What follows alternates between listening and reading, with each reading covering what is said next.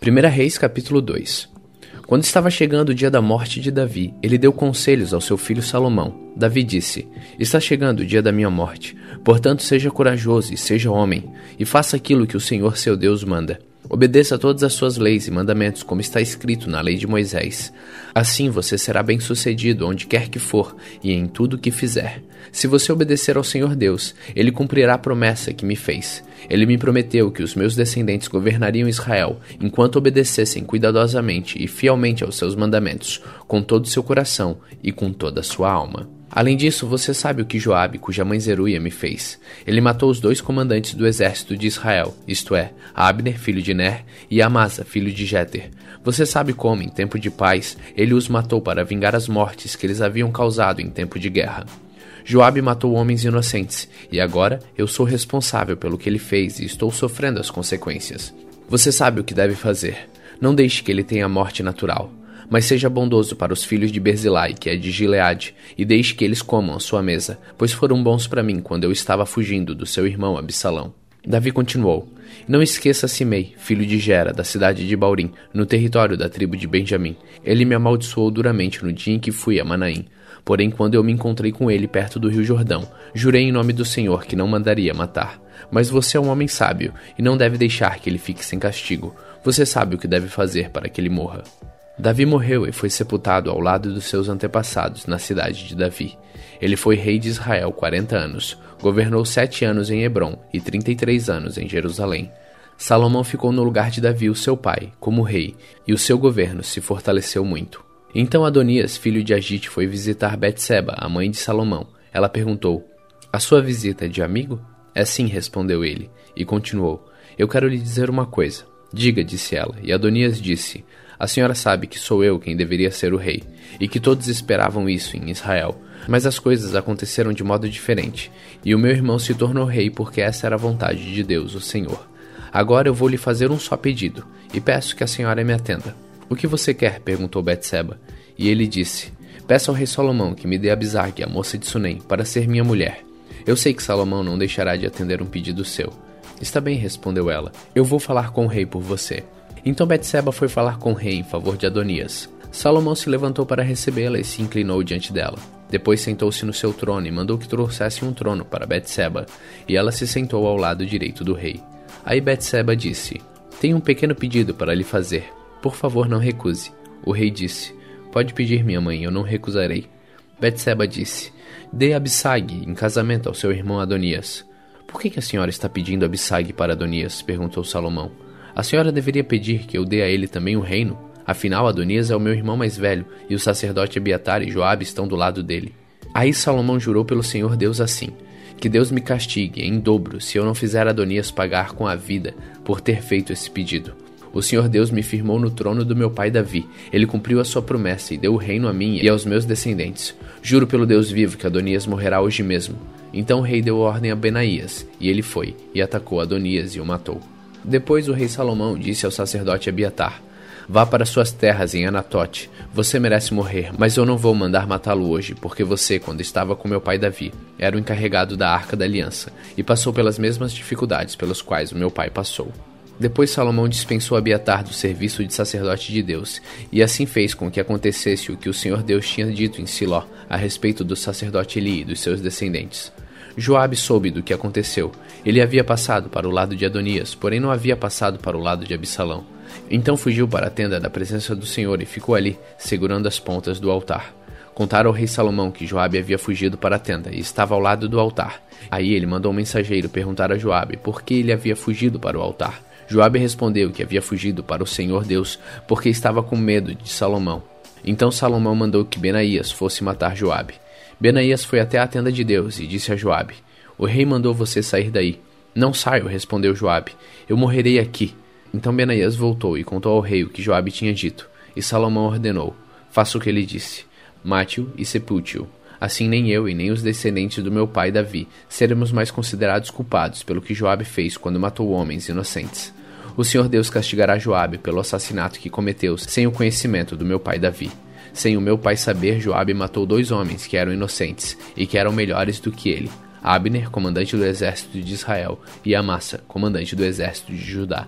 O castigo pelo assassinato desses dois homens cairá para sempre sobre Joabe e sobre seus descendentes. Mas o Senhor sempre dará prosperidade aos descendentes de Davi, que forem reis depois dele.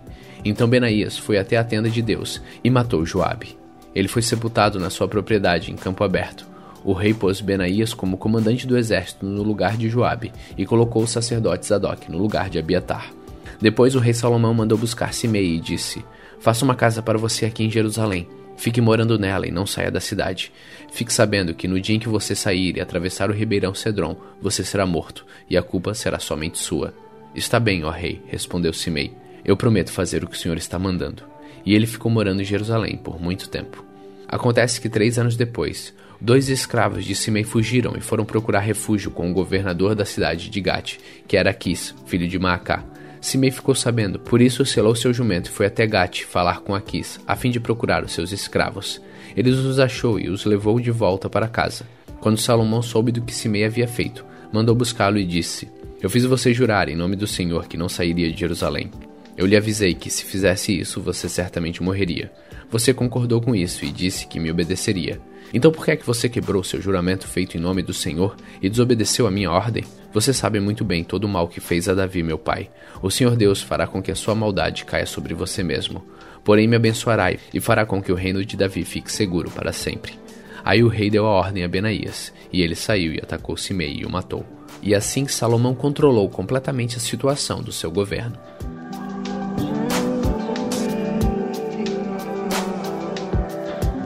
1 Reis capítulo 3 Salomão fez um acordo com Faraó, rei do Egito, casando com a sua filha. Ele a levou para morar na cidade de Davi, até que acabasse a construção do seu palácio, a construção do templo e das muralhas em volta de Jerusalém. Ainda não havia sido construído um templo para Deus, o Senhor, e por isso o povo ainda continuava oferecendo sacrifícios em vários altares nos montes.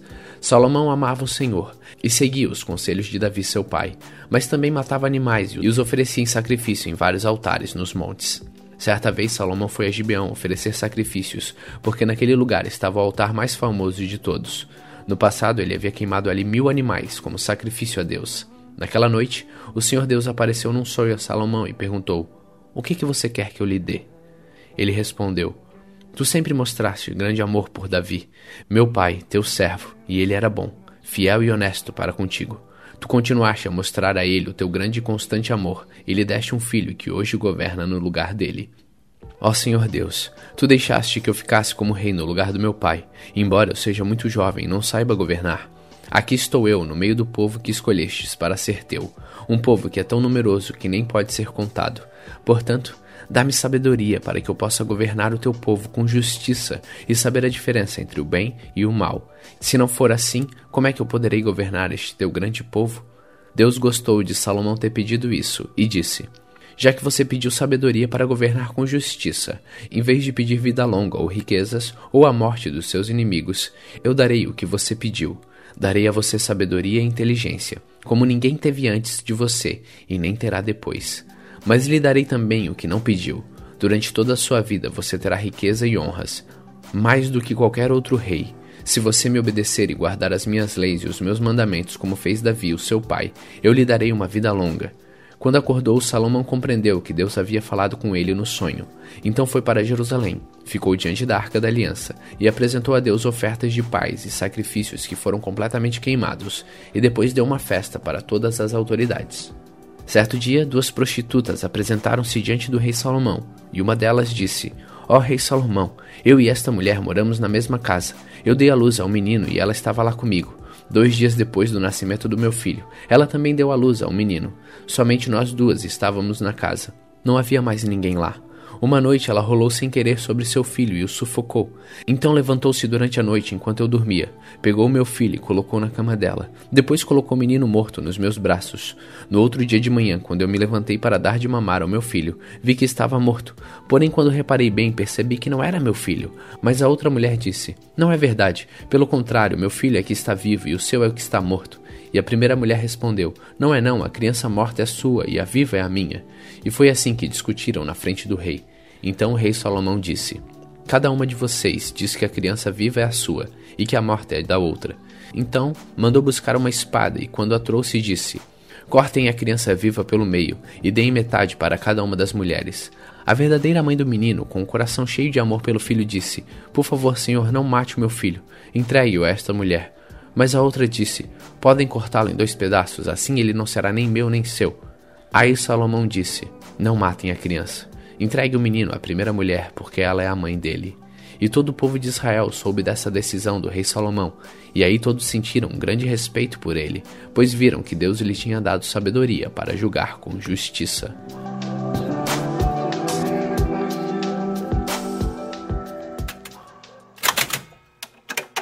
1 Reis capítulo 4 Salomão foi rei de todo o povo de Israel. Seus altos funcionários foram estes: sacerdote Azarias, filho de Zadok, escrivães Eliofre e Aías, filhos de Cisá, conselheiro do rei Josafá, filho de Ailude, comandante do exército Benaías, filho de Joiada, sacerdotes Zadok e Abiatar. Chefe dos administradores dos distritos, Azarias, filho de Natã, conselheiro particular do rei, o sacerdote Sabud, filho de Natã, encarregado dos servidores do palácio, Aizar, encarregado dos trabalhadores forçados, Adonirão, filho de Abidá. Salomão nomeou doze homens como administradores dos distritos de Israel. Eles forneciam alimentos dos seus distritos para o rei e o seu palácio, e cada um deles tinha o dever de fazer isso durante um mês do ano.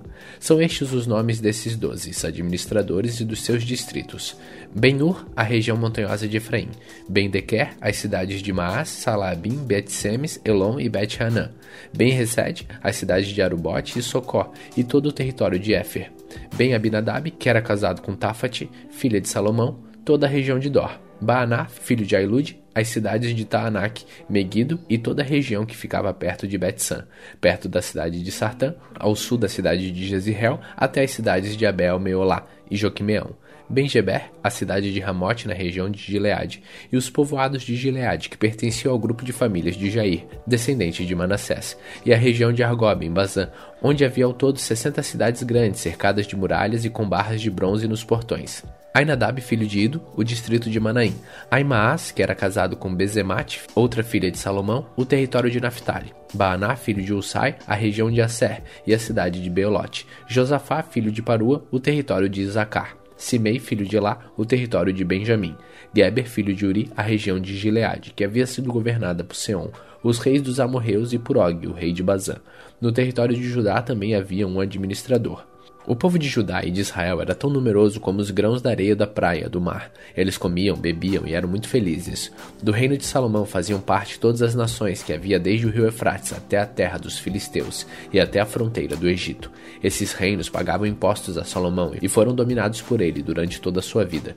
Os mantimentos que Salomão precisava todos os dias eram 3 mil quilos de farinha de trigo e 6 mil quilos de farinha de outros cereais dez bois gordos, vinte bois de pastos e cem carneiros, fora veados, gazelas, corços e aves domésticas. Salomão dominava toda a região a oeste do rio Eufrates, desde Tífisa, no Eufrates, até a cidade de Gaza, no litoral do mar Mediterrâneo.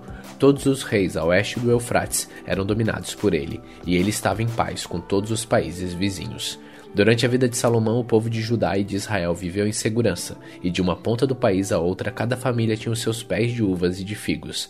Salomão tinha quatro mil baias para os cavalos dos seus carros de guerra e doze mil cavalos de cavalaria. Os seus doze administradores regionais, cada um no seu mês, forneciam os alimentos que Salomão precisava para si mesmo e para aqueles que comiam no palácio. Os administradores não deixavam faltar nada.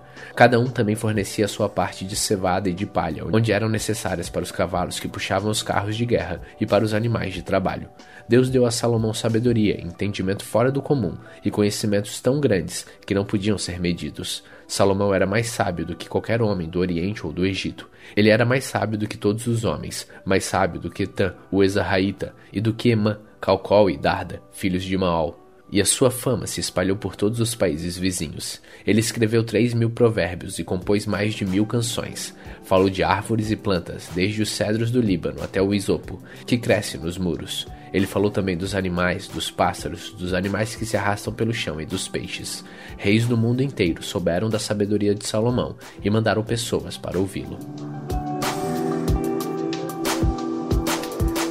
1 Reis capítulo 5 Irão, o rei de Tiro, sempre havia sido amigo de Davi. Quando soube que Salomão era o rei em lugar do seu pai, enviou embaixadores a ele. Então Salomão mandou a Irão a seguinte mensagem: Você sabe que Davi, meu pai, teve muitas guerras contra as nações ao seu redor. Por isso, ele nunca pôde construir um templo dedicado ao Senhor, seu Deus, enquanto este não fez com que ele derrotasse todos seus inimigos. Mas agora o Senhor me deu paz em todas as fronteiras. Eu não tenho inimigos e não há perigo de ataque. Deus prometeu o seguinte a Davi, meu pai: o seu filho, que eu vou pôr como rei depois de você, construirá um templo para mim. Portanto, eu resolvi construir um templo para a adoração do meu Deus, o Senhor. Por isso, mande cortar cedros do Líbano para mim. Os meus operários trabalharão junto com os seus, e eu pagarei aos seus operários quanto você quiser. Como você sabe, no meio do meu povo não há quem saiba cortar árvores tão bem como a sua gente da cidade de Sidom. Quando recebeu a mensagem de Salomão, o rei Irão ficou muito contente e disse: Louvado seja hoje o Senhor, que deu a Davi um filho cheio de sabedoria para ficar no lugar dele como rei daquela grande nação. Depois mandou dizer a Salomão o seguinte: Recebi a sua mensagem e vou atender o seu pedido.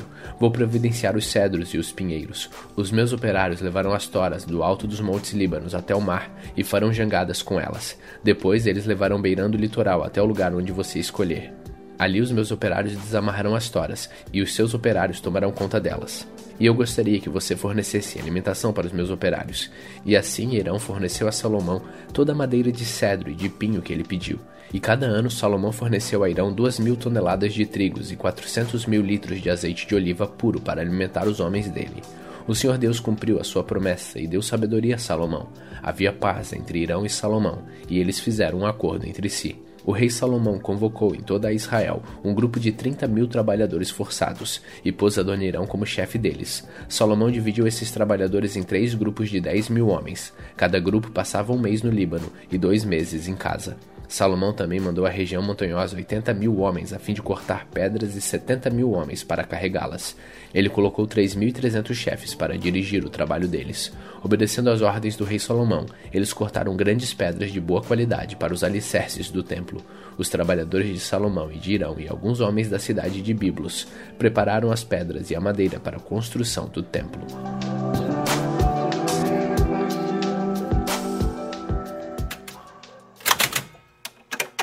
1 Reis capítulo 6 480 anos depois que o povo de Israel havia saído do Egito, no quarto ano do reinado de Salomão em Israel, no mês de Siv, o segundo mês, Salomão começou a construir o templo.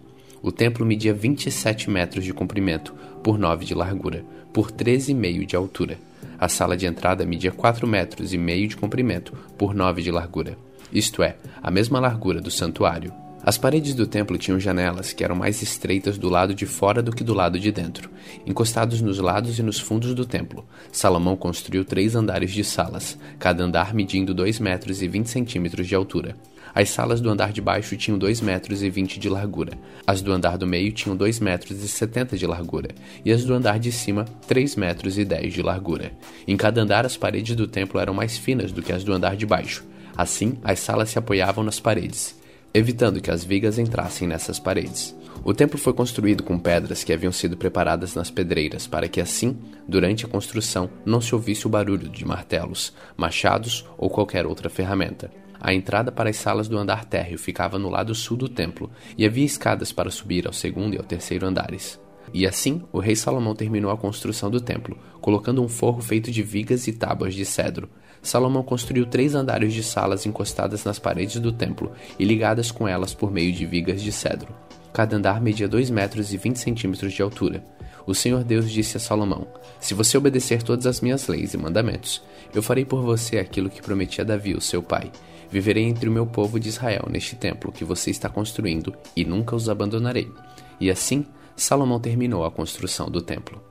As paredes do templo foram forradas por dentro com tábuas de cedro, desde o chão até o teto, e o assoalho foi feito de pinho. Na parte de trás do templo foi construída uma sala interna, que foi chamada de Lugar Santíssimo. Ela media 9 metros de comprimento e era separada por uma divisão feita de tábuas de cedro, que iam desde o chão até o teto. O lugar santo, que ficava em frente ao lugar santíssimo, tinha 18 metros de comprimento. A forração de cedro era enfeitada com entalhes em forma de cabaças e de flores. Toda a parte de dentro da sala era revestida de cedro para que as pedras das paredes não ficassem aparecendo. Como foi dito, na parte de trás do templo foi feita uma sala, o lugar santíssimo, para nela ser colocada a arca da aliança de Deus. Essa sala media 9 metros de comprimento por 9 de largura, por 9 de altura, e era toda revestida de ouro puro. O altar era revestido com tábuas de cedro. O lado de dentro do templo era revestido de ouro, e na entrada do lugar santíssimo foram colocadas correntes de ouro. Essa sala também era revestida de ouro. Todo o templo por dentro e também o altar do lugar santíssimo eram revestidos de ouro. Foram feitos dois querubins de madeira de oliveira, os quais foram colocados no lugar santíssimo. Cada um deles media 4 metros e 40 de altura. Os dois querubins tinham o mesmo tamanho e a mesma forma. Cada um tinha duas asas e cada asa media 2 metros e 25 centímetros de comprimento. Assim, a distância da ponta de uma asa até a outra era de 4 metros e meio. Os dois querubins foram colocados no lugar santíssimo, e eles estavam de asas estendidas, de maneira que a asa de um tocava numa parede, e a asa do outro tocava na outra parede, e no meio da sala a asa de um tocava na asa de outro. Os dois querubins eram folheados a ouro. As paredes do lugar santo e do lugar santíssimo eram todas enfeitadas com figuras entalhadas, representando querubins, palmeiras e flores. Até mesmo o assoalho das duas divisões era revestido de ouro. Na entrada do lugar santíssimo foi colocada uma porta dupla feita de madeira de oliveira. No alto, as ombreiras formavam um arco em ponta. As portas eram enfeitadas com figuras entalhadas, representando querubins, palmeiras e flores. As portas dos querubins e as palmeiras eram folheadas a ouro. Para a entrada do lugar santo foram feitos batentes retangulares de madeira de oliveira. Havia duas portas de duas folhas que eram feitas de pinho e enfeitadas com figuras entalhadas de querubins, palmeiras e flores, que também eram folheadas a ouro. Em frente ao templo foi construído um pátio interno, fechado por muros que tinha uma carreira de vigas de cedro para cada três carreiras de pedra. Os alicerces do templo foram colocados no mês de Sivi, o segundo mês, no quarto ano do reinado de Salomão. No décimo primeiro ano do reinado de Salomão, no oitavo mês, o mês de Bu, o templo foi completamente terminado, exatamente como havia sido planejado. Salomão levou sete anos para construí-lo. 1 Reis capítulo 7 Salomão também construiu seu palácio e levou 13 anos para terminá-lo. O salão da floresta do Líbano media 44 metros de comprimento por 22 de largura por 13,5 de altura. Ele tinha três fileiras de colunas de cedro, havendo 15 colunas em cada fileira, com vigas de cedro que se apoiavam nelas. O teto era de cedro, estendendo-se até as dispensas que eram apoiadas pelas colunas. Nas paredes de cada lado havia três fileiras de janelas. Todas as portas e todas as janelas eram quadradas, e as três fileiras de janelas de cada parede ficavam exatamente em frente às fileiras de janela de parede do outro lado. O salão das colunas media 22 metros de comprimento por 13,5 de largura. Ele tinha um pórtico que era coberto e sustentado por colunas. A sala do trono, também chamada de salão do julgamento, onde Salomão julgava as questões, era forrada de cedro desde o chão até as vigas. Em outro pátio atrás da sala do trono ficava a casa onde Salomão morava. A construção era do mesmo estilo das outras. Salomão também fez uma casa do mesmo tipo para sua esposa, a filha do rei do Egito. Todas essas construções e também o grande pátio foram feitos de pedras escolhidas, desde os alicerces até a beira do telhado. As pedras foram preparadas na pedreira e cortadas sob medida, sendo os lados de dentro e os de fora cortados com serras. Os alicerces foram feitos com pedras grandes preparadas nas pedreiras. Algumas tinham 3 metros e meio de comprimento e outras 4 metros e meio de comprimento. Por cima delas foram colocadas pedras caras, cortadas sob medidas e vigas de cedro. O pátio do palácio, o pátio interno do templo e a sala da entrada do templo tinham paredes feitas com uma carreira de vigas de cedro para cada três carreiras de pedras cortadas. O rei Salomão mandou buscar um homem chamado Urã, um artífice que morava na cidade de Tiro e que era especialista em trabalhos de bronze. O seu pai, que já havia morrido, era de Tiro e também havia sido artífice especializado em bronze. A sua mãe era da tribo de Naphtali. Urã era um artífice inteligente e capaz. Ele aceitou o convite de Salomão e se encarregou de todo o trabalho em bronze. Urã fundiu duas colunas de bronze, cada uma com 8 metros de altura e 1,70 metro e setenta de diâmetro, e as colocou na entrada do templo. Ele também fez dois remates de coluna, cada um com 2 metros e 20 de altura, para serem colocados no alto das colunas. O alto de cada coluna era enfeitado com um desenho de correntes entrelaçados e duas carreiras de romance, feita de bronze. Os remates das colunas tinham formato de lírios, mediam 1,80m de altura e foram colocados numa parte redonda que ficava por cima do desenho de correntes. Em cada remate de coluna havia 200 romãs de bronze colocadas em duas carreiras. Urã colocou essas duas colunas de bronze na frente da entrada do templo. A que ficava no lado sul se chamava Jaquim e a que ficava do lado norte se chamava Boaz. Os remates das colunas em forma de lírios feitos de bronze estavam no alto das colunas, e assim foi terminado o trabalho das colunas. Uran fez um tanque redondo de bronze com 2 metros e 20 de profundidade, 4 metros e 40 de diâmetro e 13 metros e 20 de circunferência. Ao redor da borda de fora do tanque havia duas carreiras de cabaças de bronze que haviam sido fundidas todas em uma só peça junto com o tanque. O tanque se apoiava sobre as costas de doze touros de bronze que olhavam para fora. Três olhavam para o norte, três olhavam para o oeste, três olhavam para o sul e três olhavam para o leste. A grossura das paredes do tanque era de quatro dedos. A sua borda era como a borda de um copo, curvando-se para fora como as pétalas de um lírio. A capacidade do tanque era de mais ou menos 40 mil litros. Uran fez também 10 carretas de bronze. Cada uma media 1,80m de comprimento, 1,80m de largura e 1,30m de altura. Elas foram feitas de painéis quadrados que eram montados em molduras. Nesses painéis havia figuras de leões, touros e querubins, e nas molduras acima e abaixo dos leões e dos touros havia desenhos de espirais em relevo, Cada carreta tinha quatro rodas de bronze com eixo de bronze. Nos quatro cantos havia apoio de bronze para uma bacia. Os apoios eram enfeitados com figuras de espirais em relevo. No alto havia uma guarnição redonda para a bacia. Essa guarnição passava 45 centímetros para cima do alto da carreta e 18 centímetros para baixo, para dentro dela. Ao redor dela havia entalhes. As rodas tinham 67 centímetros de altura e elas ficavam debaixo dos painéis, e os eixos eram feitos em uma só peça com as carretas. As rodas eram como as rodas de uma carruagem. Os seus eixos, bordas, raios e os seus cubos eram todos de bronze. Havia quatro apoios nos cantos de baixo de cada carreta, os quais formavam uma só peça com uma carreta. Havia uma braçadeira de 22 centímetros ao redor do alto de cada carreta, e os seus apoios e os painéis formavam uma só peça com a carreta. Os apoios e os painéis eram enfeitados com figuras de querubins, leões e palmeiras, que cobriam todo o espaço que havia. Ao redor dessas figuras havia desenhos em espiral. Foi assim então que as carretas foram feitas. Todas eram iguais, tendo o mesmo tamanho e formato. Uran fez também dez bacias de bronze, uma para cada carreta. Cada bacia tinha 1,80m de diâmetro e a sua capacidade era de mais ou menos 830 litros. Ele colocou cinco carretas no lado sul do templo e as outras cinco no lado norte. O tanque ele colocou no canto sudeste. Urã fez também caldeirões, pás e bacias, e assim terminou todo o trabalho encomendado pelo rei Salomão para o templo do Senhor. Esta é a lista do que ele fez. Duas colunas, dois remates em forma de taças que ficavam em cima das colunas, desenhos de correntes entrelaçadas de cada remate, 400 romãs de bronze em duas carreiras de 100 ao redor do desenho de cada remate, 10 carretas, 10 bacias, um tanque, 12 touros que sustentavam um tanque, caldeirões, pás e bacias. Todos os objetos destinados ao templo que Urã fez para o rei Salomão eram de bronze polido.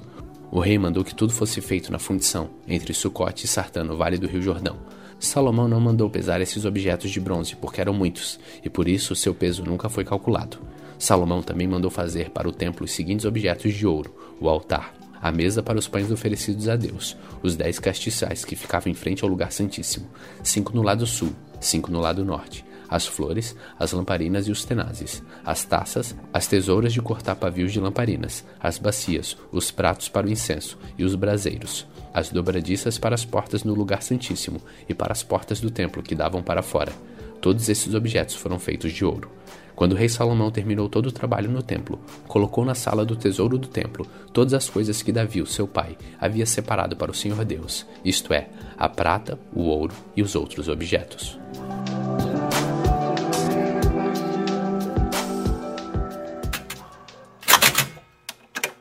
1 Reis capítulo 8 Aí o rei Salomão convocou todos os chefes das tribos e dos grupos de famílias de Israel para ir encontrar-se com ele em Jerusalém, a fim de levarem a arca da aliança de Deus, de Sião, a cidade de Davi, para o templo. Todos os israelitas se reuniram durante a festa das barracas, no mês de Etanim, que é o sétimo mês, quando todos os chefes chegaram, os sacerdotes pegaram a arca da aliança e levaram para o templo.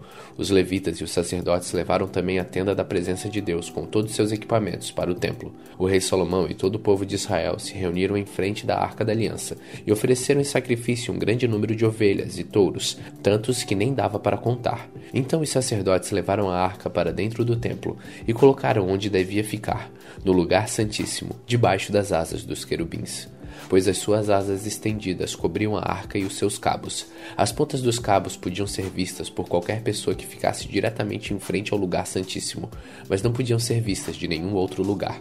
Os cabos ainda estão ali até hoje. Dentro da arca estavam somente as duas placas de pedra que Moisés havia colocado ali, quando no Monte Sinai o Senhor Deus havia feito uma aliança com os israelitas depois que eles saíram do Egito. Quando os sacerdotes estavam saindo do lugar santo, uma nuvem encheu o templo do Senhor, com a glória do Senhor, e eles não puderam voltar para dentro, a fim de realizar os seus atos de culto. Aí Salomão disse: Tu, ó Senhor, puseste o sol no céu, embora tivesses resolvido viver entre as nuvens escuras. Mas agora eu construí para ti uma casa, um lugar onde viverás para sempre. Aí Salomão virou-se, olhou para o povo que estava todo de pé e pediu a bênção de Deus para todos. Depois disse: Bendito seja o Senhor, o Deus de Israel, pois pelo seu poder ele cumpriu a promessa que tinha feito a Davi, o meu pai, quando lhe disse: Desde o dia em que tirei do Egito o meu povo de Israel, eu não escolhi nenhuma cidade de todas as tribos de Israel para ali construir um templo a fim de ser adorado nele. Mas eu escolhi você, Davi, para governar o meu povo. E Salomão continuou: Davi, o meu pai, tinha planos de construir um templo para a adoração do Senhor, o Deus de Israel. Mas o Senhor lhe disse: Você fez bem quando planejou construir um templo para mim, mas você não o construirá. Será o seu filho quem construirá o meu templo. E agora Deus cumpriu a sua promessa. Eu fiquei no lugar do meu pai como rei de Israel e construí o templo para a adoração do Senhor, o Deus de Israel. Também separei no templo um lugar para colocar a arca da aliança, onde estão guardadas as placas de pedra da aliança que o Senhor Deus fez com os nossos antepassados quando os tirou do Egito. Então, na presença de todo o povo reunido, Salomão foi e ficou em frente do altar, levantou as mãos para o céu e disse: Ó Senhor Deus de Israel, não há Deus igual a ti, em cima no céu, nem embaixo na terra. Tu cumpres a aliança que fizestes com o teu povo, e lhe mostras o teu amor quando eles, com todo o coração, vivem uma vida de obediência a ti. Pelo teu amor cumpriste a promessa que fizeste a Davi, meu pai. No dia de hoje, todas as palavras da tua promessa foram completamente cumpridas. E agora, ó Senhor Deus de Israel, eu te peço que cumpras a outra promessa que fizestes ao meu pai, quando lhe dissestes que sempre haveria um descendente dele governando como rei de Israel, contando que eles te obedecessem com o mesmo cuidado com que ele obedeceu. Portanto, ó Deus de Israel, faz com que se cumpra aquilo que prometestes a Davi, meu pai, teu servo. Mas será que de fato, ó Deus, tu podes morar no meio de nós, criaturas humanas aqui na terra? Tu és tão grande que não cabes nem mesmo no céu. Como poderia este templo que eu construí ser bastante grande para isso? Ó Senhor meu Deus, eu sou teu servo. Escuta a minha oração e atende os pedidos que te faço hoje. Olha de dia e de noite para este templo, o lugar que escolhestes para nele ser adorado. Ouve-me quando eu orar com o rosto virado para este lugar. Escuta as minhas orações e as orações do teu povo quando eles orarem com o rosto virado para cá. Sim, da tua casa no céu. Ouve-nos e perdoa-nos. Quando alguém for acusado de prejudicar outra pessoa e for trazido até o teu altar neste templo e jurar que é inocente, ó Senhor, ouve do céu e julga os teus servos. Castiga o culpado como ele merecer e declara que não tem culpa aquele que for inocente, recompensando-o como ele merecer. Quando por ter pecado contra ti o teu povo de Israel for derrotado pelos seus inimigos, e quando ele se virar para ti e vier a este templo para te louvar e pedir o teu perdão, escuta-o do céu. Perdoa o pecado do teu povo e leva-o de volta para a terra que destes aos seus antepassados. Quando o céu se fechar e não chover, porque o teu povo pecou contra ti, e eles se arrependerem e virarem o rosto na direção deste templo e orarem e te louvarem, depois que os tiveres castigado, escuta-os do céu Perdoa os pecados do rei e do povo de Israel e ensina-os a fazer o que é direito. Então a Deus faz cair chuva sobre esta tua terra, que destes ao teu povo para ser deles para sempre. Quando nesta terra houver falta de alimentos, ou houver pragas, ou as colheitas forem destruídas por ventos muito quentes, ou por bandos de gafanhotos, ou quando teu povo for atacado pelos seus inimigos, ou quando houver peste ou doença entre o povo, escuta suas orações. Se alguém do teu povo de Israel, sentindo no coração o peso da desgraça, estender as mãos na direção deste templo e orar, escuta a sua oração. Lá do teu lar, no céu, ouve o teu povo, perdoa e ajuda-o. Só tu conheces os pensamentos secretos do coração humano. Trata cada pessoa como merecer, para que o teu povo te tema e te obedeça durante todo o tempo em que eles viverem na terra que destes aos nossos antepassados. Quando um estrangeiro que vive numa terra bem longe daqui ouvir falar da tua fama e das grandes coisas que tens feito pelo teu povo, e vier te adorar e orar a ti com o rosto virado para este templo, ouve a tua oração. Lá do céu onde vives, escuta-o e faze tudo o que ele te pedir, para que todos os povos da terra possam te conhecer e temer, como faz o teu povo de Israel. Então eles ficarão sabendo que este templo que eu construí é o lugar onde deve ser adorado. Quando ordenares que o teu povo saia para a guerra contra os seus inimigos, o teu povo orará a ti virados para esta cidade que escolhestes e para este templo que construí em honra ao teu nome. Escuta do céu as suas orações e os seus pedidos. Ouve-os e dá-lhes a vitória quando eles pecarem contra ti, e não há ninguém que não peque, e na tua ira deixares que os inimigos deles os derrotem e os levem prisioneiros para alguma terra inimiga, longe ou perto daqui. Ouve as orações do teu povo. Se ali naquela terra eles se arrependerem e orarem a ti, confessando que foram pecadores e maus, escuta as suas orações, ó Senhor. Se naquela terra eles verdadeiramente e sinceramente se arrependerem e orarem a ti, virados na direção desta terra que deste aos nossos antepassados, desta cidade que escolhesses e deste templo que construí em honra do teu nome, escuta as orações deles, do teu lar no céu, ouve-os e dá-lhes a vitória. Perdoa os pecados que o teu povo tem cometido contra ti, e a sua revolta contra ti, e faze com que os seus inimigos os tratem com bondade. Eles são o teu povo que tiraste daquela fornalha acesa, o Egito. Ó Senhor nosso Deus, eu lhe peço que olhes com simpatia para o teu povo de Israel, e para o seu rei, e escutes as suas orações, sempre que eles te chamarem pedindo ajuda. Tu os escolheste entre todos os povos para serem o teu povo conforme lhe dissestes por meio do teu servo Moisés, quando tirastes do Egito os nossos antepassados. Depois que Salomão acabou de orar ao Senhor Deus, ele se levantou e ficou em frente do altar, onde havia estado de joelho com as mãos levantadas para o céu. Então, em voz alta, pediu as bênçãos de Deus para todo o povo que estava reunido ali. Ele disse: Bendito seja o Senhor Deus, que deu paz ao seu povo, como havia prometido. Ele tem cumprido todas as abençoadas promessas que fez por meio do seu servo Moisés. Que o Senhor nosso Deus esteja conosco, assim como esteve com nossos antepassados. Que Ele nunca nos deixe nem nos abandone. Que Deus nos faça obedientes a Ele, para que sempre vivamos conforme Ele quer obedecendo todos os mandamentos, leis e ensinos que ele deu aos nossos antepassados. Que o Senhor nosso Deus lembre sempre desta oração e dos pedidos que lhe fez. Que ele sempre tenha misericórdia do povo de Israel e do seu rei, de acordo com o que precisarem. Assim, todas as nações do mundo ficarão sabendo que somente o Senhor é Deus e que não há nenhum outro. Que vocês sejam sempre fiéis ao Senhor nosso Deus, obedecendo a todos os seus mandamentos e leis, como fazem hoje. Então o rei Salomão e todo o povo que estava ali ofereceram sacrifícios a Deus, o Senhor. Ele ofereceu em sacrifício vinte e dois mil bois e cento e vinte mil ovelhas como ofertas de paz. Assim o rei e todo o povo dedicaram o templo ao serviço do Senhor. Naquele mesmo dia, Salomão separou, a fim de ser sagrada para Deus, a parte central do pátio que ficava em frente ao templo. Ali ele apresentou as ofertas que foram completamente queimadas, as ofertas de cereais e a gordura dos animais que haviam sido trazidos como ofertas de paz. Salomão fez isso porque o altar de bronze era muito pequeno para todas essas ofertas. Naquela ocasião, ali no templo, Salomão e todo o povo de Israel comemoraram durante sete dias a festa das barracas. O povo era uma enorme multidão de pessoas que tinham vindo do país inteiro, desde a subida de Ramate no norte até a fronteira do Egito no sul. No oitavo dia, Salomão mandou o povo para casa. Todos pediram as bênçãos de Deus para ele e foram embora, felizes por causa de todas as coisas boas que o Senhor Deus tinha dado ao seu servo Davi e ao seu povo de Israel.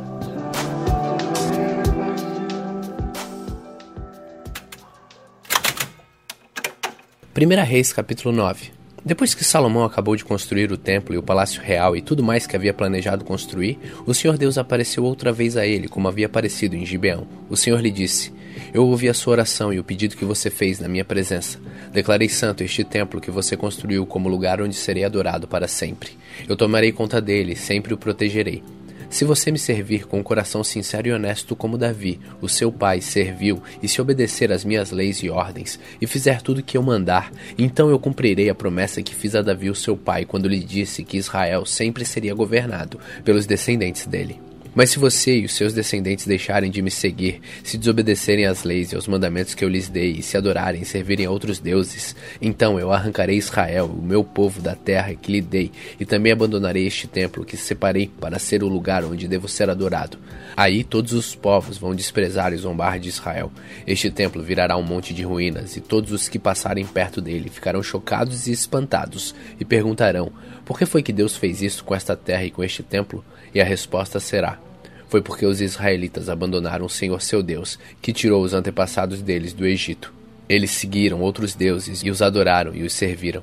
Foi por isso que o Senhor fez com que toda esta desgraça caísse sobre eles. Salomão levou vinte anos para construir o templo e o seu palácio. O rei Irão da cidade de Tiro havia fornecido a ele toda a madeira de cedro e de pinho e todo o ouro que ele precisou para esse trabalho. Depois que terminaram as obras, Salomão deu a Irão vinte cidades da região da Galiléia. Irão foi vê-las e não gostou delas. Aí disse a Salomão: Então são estas as cidades que você me deu, meu irmão? Por isso aquela região é chamada até hoje de Cabul. Irão havia mandado para Salomão mais quatro mil quilos de ouro. O rei Salomão usou trabalhadores forçados para construir o templo e o próprio palácio, para aterrar o lado leste da cidade para construir as muralhas de Jerusalém. Também usou estes trabalhadores para construir a cidade de Razor, Meguido e Gezer. Faraó, rei do Egito, havia atacado e conquistado a cidade de Gezer, matando seus moradores, que eram cananeus, e pondo fogo na cidade. Depois, o rei do Egito tinha dado Gezer como presente de casamento à sua filha, quando ela casou com Salomão. E Salomão reconstruiu a cidade. Usando os trabalhadores forçados, Salomão também reconstruiu Bet-Horon de baixo, Baalat e Tadmor, no deserto de Judá. Ainda reconstruiu as cidades onde armazenavam mantimentos, as cidades onde ficavam seus cavalos e carros de guerra, e tudo mais que ele quis construir em Jerusalém, no Líbano e em outras partes do seu reino. Para esse trabalho forçado, Salomão usou os descendentes do povo de Canaã, que os israelitas não haviam matado quando conquistaram seu país. Entre esses trabalhadores forçados estavam os amorreus, heteus, perizeus, heveus e jebuseus, e os descendentes deles continuam escravos até hoje. Nenhum israelita foi obrigado a trabalhar como escravo. Os israelitas serviram como soldados, oficiais, comandantes, capitães de carros de guerra e cavaleiros. 550 oficiais estavam encarregados dos trabalhadores forçados, que eram usados nas várias construções de Salomão. Salomão aterrou o lado leste da cidade depois que a sua esposa, a filha do rei do Egito, se mudou da cidade de Davi para o palácio que Salomão havia construído para ela. Três vezes por ano, Salomão oferecia sacrifícios a serem queimados e ofertas de paz no altar que ele havia construído para Deus, o Senhor. Ele também queimava incenso ao Senhor, e assim Salomão terminou a construção do templo. O rei Salomão também construiu uma frota de navios em Ezion-Geber, que fica perto de Elat, no Golfo de Acaba, no país de Edom. O rei Irão mandou alguns marinheiros competentes da sua frota de navios para navegarem juntos com os homens de Salomão. Eles foram até a terra de Ofir e trouxeram para Salomão mais de 14 mil quilos de ouro. 1 Reis capítulo 10 A rainha de Sabá ouviu falar da fama de Salomão e foi até Jerusalém, a fim de pô-lo à prova com perguntas difíceis. Ela chegou com um grande grupo de servidores e também com camelos carregados de especiarias, pedras preciosas e uma grande quantidade de ouro. Quando se encontrou com Salomão, ela lhe fez todas as perguntas que pode imaginar. Ele respondeu a todas. Não houve nenhuma que fosse difícil demais para ele responder. A rainha de Sabá ouviu a sabedoria de Salomão e viu o palácio que ele havia construído. Ela viu a comida que era servida na mesa dele, viu os apartamentos dos seus altos funcionários, a organização do pessoal que trabalhava no palácio e os uniformes que eles usavam, viu os empregados que o serviam nas festas e os sacrifícios que ele oferecia no templo. Isso tudo a deixou de boca aberta e muito admirada. Então ela disse ao rei Salomão: tudo aquilo que eu ouvi do meu país a respeito de você e da sua sabedoria é de fato verdade. Porém, eu não pude acreditar até que vim e vi com os meus próprios olhos. Acontece que não tinham me contado nem a metade. A sua sabedoria e a sua riqueza são muito maiores do que eu ouvi dizer. Como são felizes as suas esposas. Que sorte têm os seus servidores, que estão sempre ao seu lado, e têm o privilégio de ouvir os seus sábios provérbios. Bendito seja o Senhor seu Deus, que ficou tão contente com você, que o tornou rei de Israel. O amor dele por Israel é eterno. Por isso ele o tornou rei de Israel, para que você possa manter a lei e a justiça. Ela entregou ao rei os presentes que havia trazido, mais de quatro mil quilos de ouro e uma grande quantidade de especiarias e pedras preciosas. Nunca mais veio uma quantidade tão grande de especiarias como a rainha de Sabá deu a Salomão. Os navios de Irão que haviam trazido ouro da terra de Ofir também trouxeram de lá uma grande quantidade de madeira, de sândalo e de pedras preciosas. Salomão usou a madeira para fazer corrimãos para o templo e para o palácio, e também fez harpas e liras para os músicos. Foi a primeira vez que se viu essa madeira em Israel, e até hoje nunca mais se viu ali madeira igual àquela. O rei Salomão deu à rainha de Sabá tudo o que ela quis e pediu, além de todos os outros presentes de costume. Então a rainha e os seus servidores voltaram para Sabá, sua terra. Todos os anos, o rei Salomão recebia mais ou menos 23 mil quilos de ouro, além dos impostos pagos pelos comerciantes, dos lucros do comércio, dos impostos pagos pelos reis árabes e pelos administradores dos vários distritos do país. Salomão fez 200 grandes escudos e mandou folhear cada um com quase 7 quilos de ouro. Também fez 300 escudos menores e folheou cada um com quase 2 quilos de ouro. Ele mandou colocar todos esses escudos no salão da floresta do Líbano. Salomão também mandou fazer um grande trono revestido de marfim e de ouro puro. E o trono tinha seis degraus com a figura de um leão nas pontas de cada degrau, isto é, havia doze leões ao todo. Atrás do trono havia uma figura de cabeça de touro, e no lado de cada um, dois braços do trono havia uma figura de um leão. Nunca havia existido um outro reino com um trono como esse. Todas as taças que o rei Salomão usava para beber eram de ouro, e todos os objetos do salão da floresta do Líbano eram de ouro puro. Não se usou prata, porque no tempo de Salomão esse metal era considerado sem valor. Salomão tinha uma frota de navios que viajava junto com a frota de Irão. Cada três anos a sua frota voltava trazendo ouro, prata, marfim, macacos e micos. O rei Salomão era mais rico e mais sábio do que qualquer outro rei. As pessoas do mundo inteiro queriam ir ouvir a sabedoria que ele lhe tinha dado. Todos aqueles que chegavam traziam presente para ele: objetos de prata e de ouro, roupas, armas, especiarias, cavalos e mulas. E foi assim, ano após ano. Salomão ajuntou 1.400 carros de guerra e 12 mil cavalos de cavalaria. Espalhou uma parte deles por várias cidades e deixou o resto em Jerusalém. Em Jerusalém, durante seu reinado, a prata era tão comum como as pedras, e havia tantos cedros como as figueiras bravas que existiam nas planícies de Judá. Os agentes do rei controlavam a importação de cavalos de Musri e da Sicília, e a importação de carros de guerra do Egito. Esses agentes forneciam cavalos e carros de guerra para os reis heteus e sírios, vendendo cada carro por 600 barras de prata e cada cavalo por 150 barras de prata.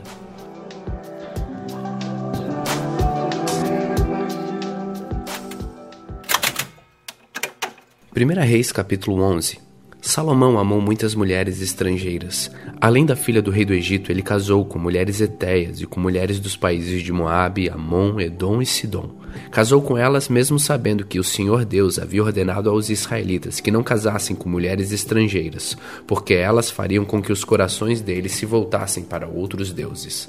Salomão casou com setecentas princesas e também teve trezentas concubinas. Elas fizeram com que ele se afastasse de Deus, e quando ele já estava velho, fizeram com que o seu coração se voltasse para deuses estrangeiros. Ele não foi fiel ao Senhor seu Deus como Davi, o seu pai, havia sido. Salomão adorou Astarote, a deusa de Sidom, e Moloque, o nojento deus de Amon. Ele pecou contra o Senhor e não foi fiel a ele como Davi, o seu pai, havia sido. Na montanha que ficava a leste de Jerusalém, ele construiu um lugar para adoração de Quemos, o nojento deus de Moabe, e um lugar para adoração de Moloque, o nojento deus de Amon.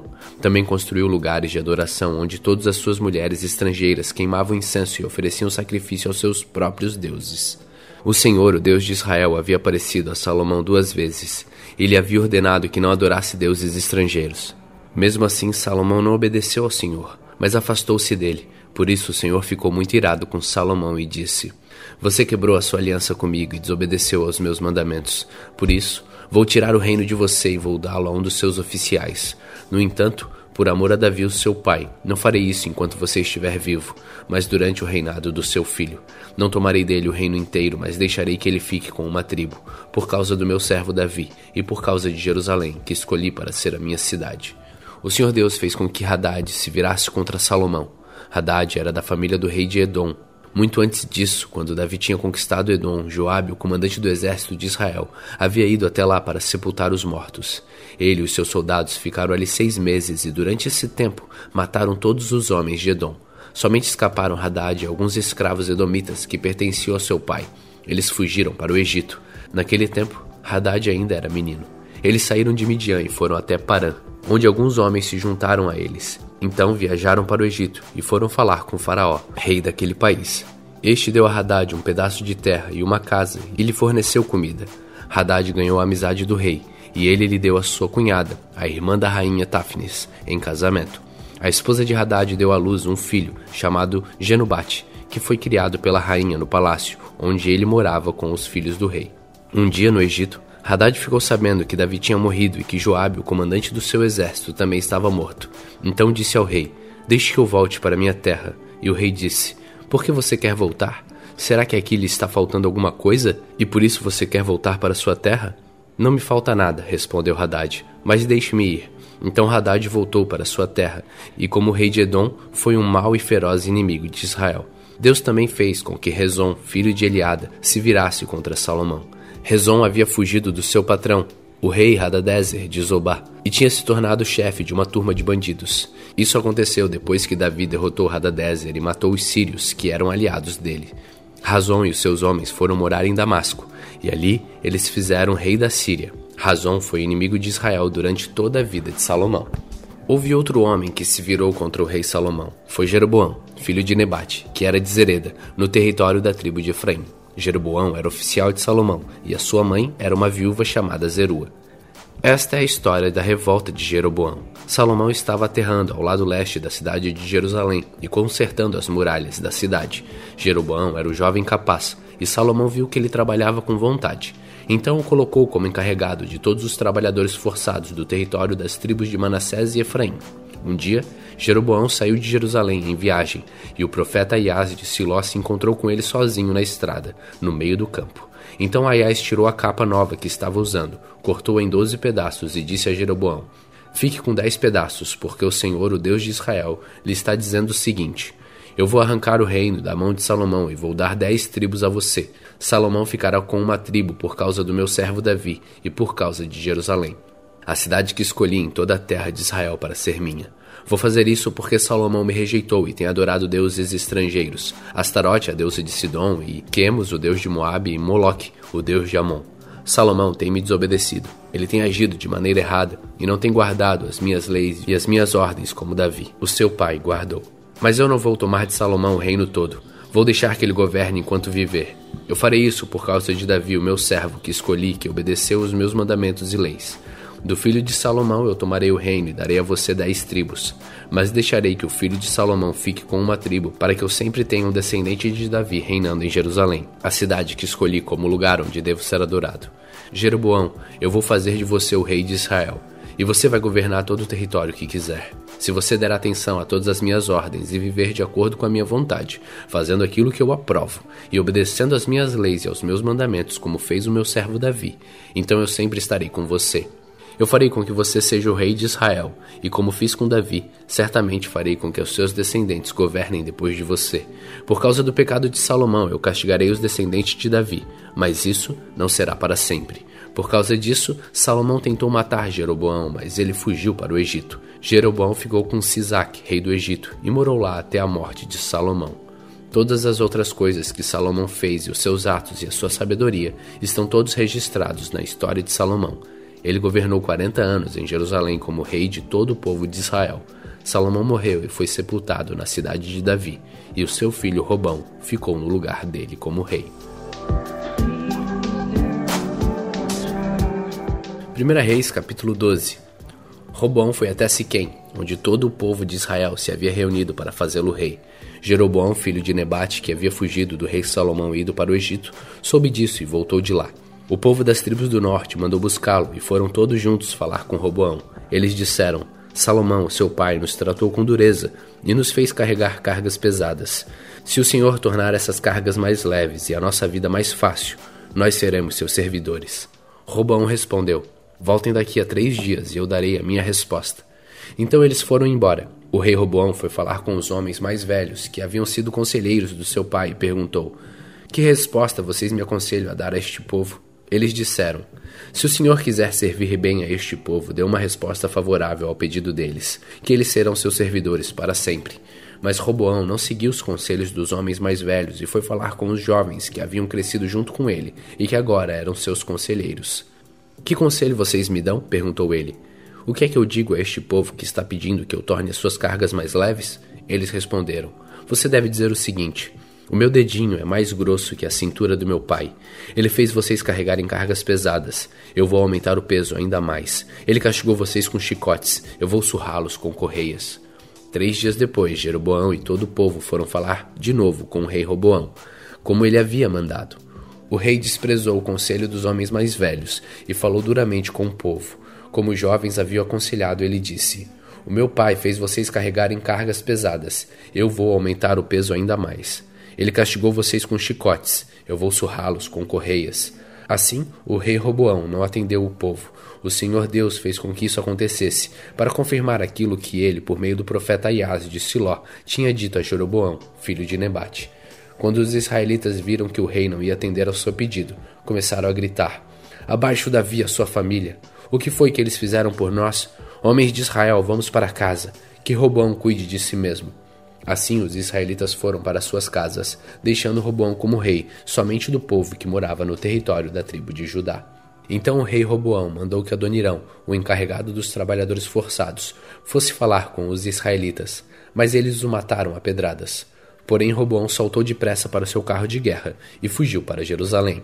Desde aquela época até hoje, o povo de Israel, o reino do norte, está revoltado contra os reis descendentes de Davi o povo de Israel soube que Jeroboão havia voltado do Egito.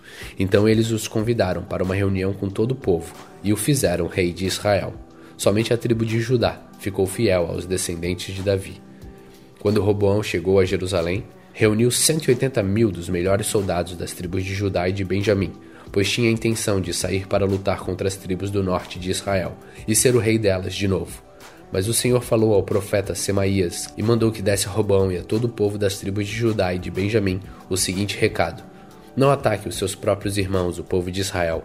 Voltem todos para casa. Se tudo aconteceu assim foi porque eu quis. Então eles obedeceram às ordens de Deus, o Senhor, e voltaram para casa. O rei Jeroboão de Israel cercou as muralhas da cidade de Siquém, na região montanhosa de Efraim, e morou um pouco de tempo ali. Depois saiu e cercou as muralhas da cidade de Penuel. Então pensou: do jeito que as coisas estão, se o meu povo for a Jerusalém oferecer no templo sacrifícios ao Senhor Deus, os corações deles vão cair para o lado de Roboão, rei de Judá, e eles me matarão. Por isso, ele fez dois touros de ouro e disse ao seu povo: Já chega de ir a Jerusalém para adorar a Deus, povo de Israel. Aqui estão seus deuses que tiraram vocês do Egito. Ele colocou um dos touros de ouro em Betel e outro em Dan. E assim o povo pecou, indo adorar em Betel e em Dan. Jeroboão também construiu lugares de adoração no alto dos morros e escolheu para sacerdotes, homens que não eram da tribo de Levi. Jeroboão também deu ordem para que houvesse uma festa religiosa no dia 15 do oitavo mês, como a festa que se realizava no reino de Judá. No altar de Betel, ele ofereceu sacrifícios aos touros de ouro que havia feito e pôs ali em Betel os sacerdotes que serviam nos lugares de adoração que ele havia construído nos morros. No dia 15 do oitavo mês, dia que ele mesmo havia escolhido, foi a Betel e ofereceu um sacrifício no altar, celebrando a festa que havia criado para o povo de Israel.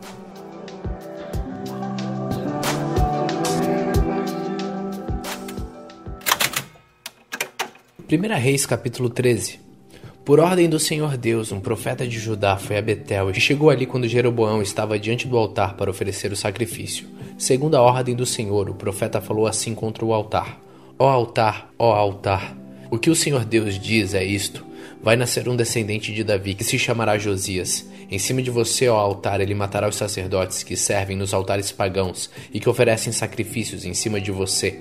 Ele também queimará ossos de gente sobre você. E o profeta continuou: Este altar cairá em pedaços, e as cinzas que estiverem nele se espalharão. Essa será a prova de que o Senhor Deus falou por meio de mim. Quando Jeroboão ouviu isso, apontou para o profeta e ordenou: Prendam este homem. No mesmo instante, o braço do rei ficou paralisado e ele não pôde fazê-lo voltar à posição normal. E de repente o altar caiu em pedaços e as cinzas se espalharam pelo chão, como o profeta, em nome do Senhor, tinha dito que ia acontecer. Então o rei disse ao profeta: Por favor, acalme o Senhor seu Deus e ore por mim para que ele cure o meu braço. E o profeta fez o que o rei pediu e o braço do rei sarou.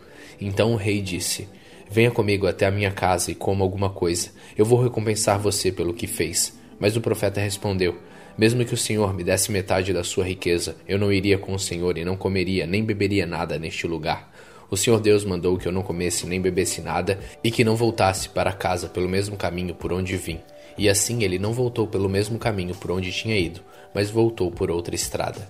Naquele tempo havia um velho profeta que morava em Betel. Os seus filhos chegaram e contaram a ele tudo o que o profeta de Judá tinha feito naquele dia em Betel e o que tinha dito ao rei Jeroboão. Então o velho profeta perguntou: Por onde ele foi embora? Eles mostraram a estrada. Ele pediu que os filhos pusessem a cela no seu jumento e eles puseram. Então o profeta montou e foi atrás do profeta de Judá. Ele o encontrou sentado debaixo de uma árvore sagrada e perguntou: Você é o profeta de Judá? Sou sim, respondeu o homem. Venha até a minha casa e coma alguma coisa comigo, convidou ele. Mas o profeta de Judá respondeu: Eu não posso ir até a sua casa, nem ficar hospedado lá. Também não vou comer, nem beber nada daqui com você. Porque o Senhor Deus mandou que eu não comesse, nem bebesse nada, e que não voltasse para casa pelo mesmo caminho por onde vim. Então o velho profeta disse: Eu também sou profeta como você, e o Senhor Deus mandou que um anjo me dissesse que levasse você até a minha casa e lhe oferecesse a minha hospitalidade. Mas ele estava mentindo. Então o profeta de Judá foi com o velho profeta para sua casa e comeu uma refeição com ele. Enquanto estavam sentados à mesa, a palavra do Senhor veio ao velho profeta, e ele gritou para o profeta de Judá: o Senhor Deus disse que você desobedeceu e não fez o que ele mandou. Em vez disso, voltou e comeu uma refeição no lugar onde ele havia mandado que você não comesse. Por causa disso, você será morto e o seu corpo não será sepultado no túmulo da sua família. Depois que acabaram de comer, o velho profeta selou o jumento para o profeta de Judá, e este foi embora. No caminho, um leão o encontrou e matou. O corpo do profeta ficou jogado na estrada, e o leão e o jumento ficaram parados ali perto dele. Alguns homens passaram por aquele lugar e viram o corpo jogado no caminho, e o leão ali do lado. Então foram a Betel e contaram o que tinham visto. Quando o velho profeta soube o que havia acontecido, disse: Aquele é o profeta que desobedeceu às ordens de Deus, o Senhor. Foi por isso que o Senhor mandou que um leão o atacasse e o matasse, conforme tinha dito que ia fazer. Então disse para os filhos: Põe a cela no meu jumento. Eles fizeram o que o pai pediu. Então o velho foi e achou o corpo do profeta caído no caminho, e o jumento e o leão parados perto dele. O leão não havia comido o corpo, nem despedaçado o jumento. Aí o velho profeta pegou o corpo, pôs em cima do jumento e o levou de volta para Betel, a fim de chorar sobre ele e sepultá-lo. Ele o sepultou no seu próprio túmulo. Então ele e os seus filhos choraram sobre o corpo do profeta e diziam: Ó oh, meu irmão, meu irmão. Depois do sepultamento, o velho disse aos filhos: Quando eu morrer, me sepultem neste túmulo e ponham meu corpo perto do dele porque certamente vai se cumprir a ameaça que ele fez por ordem de Deus, o Senhor, contra o altar de Betel e contra os lugares pagãos de adoração que existem nas cidades da região de Samaria. Ainda assim, o rei Jeroboão não se arrependeu dos seus maus caminhos, mas continuou a escolher para sacerdotes homens de todo tipo, a fim de servirem nos altares dos morros. O rei ordenava como sacerdote desses altares qualquer um que queria ser sacerdote. Esse seu pecado trouxe desgraça e destruição total para sua família. 1 Reis capítulo 14 Nesse tempo, o filho do rei Jeroboão, que se chamava Abias, ficou doente. Jeroboão disse à sua mulher: Põe um disfarce para que ninguém possa reconhecer você e vá até Siló, onde mora Aias, o profeta que disse que eu seria rei deste povo. Leve para ele dez pães, alguns bolos e um jarro de mel. Pergunte o que vai acontecer com nosso filho e ele lhe dirá. Então ela foi até a casa de Aias em Siló. Aias tinha ficado cego por causa da velhice. Mas Deus lhe disse que a mulher de Jeroboão vinha vindo perguntar sobre o filho dela, que estava doente. E Deus disse a Iás o que devia dizer a ela. A mulher de Jeroboão chegou, fazendo conta que era outra pessoa. Porém, quando ela vinha entrando pela porta, Aias ouviu o barulho dos seus passos e disse: Entre, mulher de Jeroboão, por que você está fingindo que é outra pessoa? Eu estou encarregado de lhe dar más notícias. Vá dizer a Jeroboão que o Senhor, o Deus de Israel, manda dizer a ele o seguinte: Eu escolhi você do meio do povo e o tornei governador do meu povo de Israel. Eu tomei o reino dos descendentes de Davi e dei a você. Mas você não tem sido como o meu servo Davi, que foi fiel a mim em tudo, que obedeceu aos meus mandamentos e me seguiu com todo o coração, fazendo aquilo que eu aprovo. Você tem pecado muito mais do que todos aqueles que foram reis antes de você. Você me rejeitou e me deixou irado por ter feito ídolos e imagens de metal para adorar. Por causa disso, eu vou trazer desgraça para sua família. Eu vou matar todos seus descendentes do sexo masculino, tanto os jovens como os velhos. Vou varrer a sua família como se varre esterco. As pessoas da sua família que morrerem na cidade serão comidas pelos cachorros, e as que morrerem no campo serão comidas pelos urubus. Eu, o Senhor, falei. E Aias ainda disse o seguinte à mulher de Jeroboão: Agora, volte para casa. Assim que você entrar na cidade, o seu filho vai morrer. Todo o povo de Israel vai chorar por ele e vai sepultá-lo. O seu filho vai ser a única pessoa da família de Jeroboão que será sepultada, porque ele foi o único de quem o Senhor, o Deus de Israel, se agradou. O Senhor vai pôr em Israel um rei que acabará com a família de Jeroboão, e já está acontecendo isso. O Senhor vai castigar o povo de Israel, que vai tremer de medo como varas verdes. Deus vai arrancar o povo de Israel desta terra boa que ele deu aos seus antepassados, e vai espalhá-lo para além do rio Eufrates, porque eles o deixaram irado, fazendo postes da deusa Azerá para adorar Deus vai abandonar Israel porque Jeroboão pecou e fez com que o povo de Israel pecasse. Aí a mulher de Jeroboão saiu e voltou para Tirza. Quando ela pôs os pés em casa, a criança morreu. E todo o povo de Israel chorou pelo menino e o sepultou, conforme o Senhor tinha dito por meio do seu servo, o profeta Aias. Todas as outras coisas que o rei Jeroboão fez, como guerreou, como governou, tudo está escrito na história dos reis de Israel. Jeroboão foi rei 22 anos. Ele morreu e foi sepultado, e o seu filho Nadab ficou no lugar dele como rei. Roboão, filho de Salomão, tinha 41 anos de idade quando se tornou rei de Judá. Ele governou 17 anos em Jerusalém, a cidade que o Senhor Deus havia escolhido entre todas as cidades da terra de Israel, como lugar onde devia ser adorado. A mãe de Roboão se chamava Naamá e era do país de Amon. O povo de Judá pecou contra o Senhor e deu mais motivos para ele ficar irado do que todos os seus antepassados haviam dado. Eles construíram altares nos morros para adoração de falsos deuses, e no alto dos morros e debaixo de árvores que dão sombra, levantaram colunas do deus Baal e postes da deusa Zerá para adorar. E havia também homens e mulheres que serviam como prostitutos nesses lugares pagãos de adoração. O povo de Israel fez todas as coisas vergonhosas que faziam os povos que o Senhor Deus havia expulsado da terra, conforme os israelitas iam avançando dentro do país. No quinto ano do reinado de Roboão, Sisaque, rei do Egito, atacou Jerusalém. Sisaque levou embora todos os tesouros do templo e do palácio, e também os escudos de ouro que Salomão havia feito. Para colocar no lugar deles, o rei Roboão fez escudos de bronze e os entregou aos oficiais encarregados de guardar os portões do palácio. Sempre que o rei ia ao templo, os guardas usavam os escudos e depois os levavam de volta para a sala dos guardas. Todas as outras coisas que o rei Roboão fez estão escritas na história dos reis de Judá. Durante todo esse tempo, Roboão e Jeroboão estiveram em guerra um contra o outro. Roboão morreu e foi sepultado nos túmulos dos reis na cidade de Davi, e o seu filho Abias ficou no lugar dele como rei. A mãe de Roboão se chamava Naamá e era do país de Amon.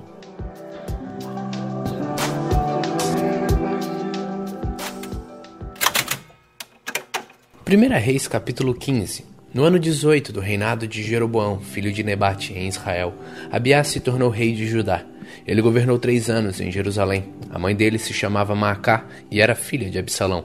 Abiás cometeu os mesmos pecados que o seu pai havia cometido e não foi fiel em tudo ao Senhor, seu Deus, como seu bisavô Davi tinha sido. Mas por causa de Davi, o Senhor seu Deus deu a Abiás um filho para governar em Jerusalém depois dele e para conservar Jerusalém em segurança. O Senhor fez isso porque Davi tinha feito o que lhe agradava e nunca havia desobedecido a nenhum dos seus mandamentos, a não ser no caso de Urias, o Eteu. Abiás e Jeroboão estiveram sempre em guerra um contra o outro durante o reinado de Abiás.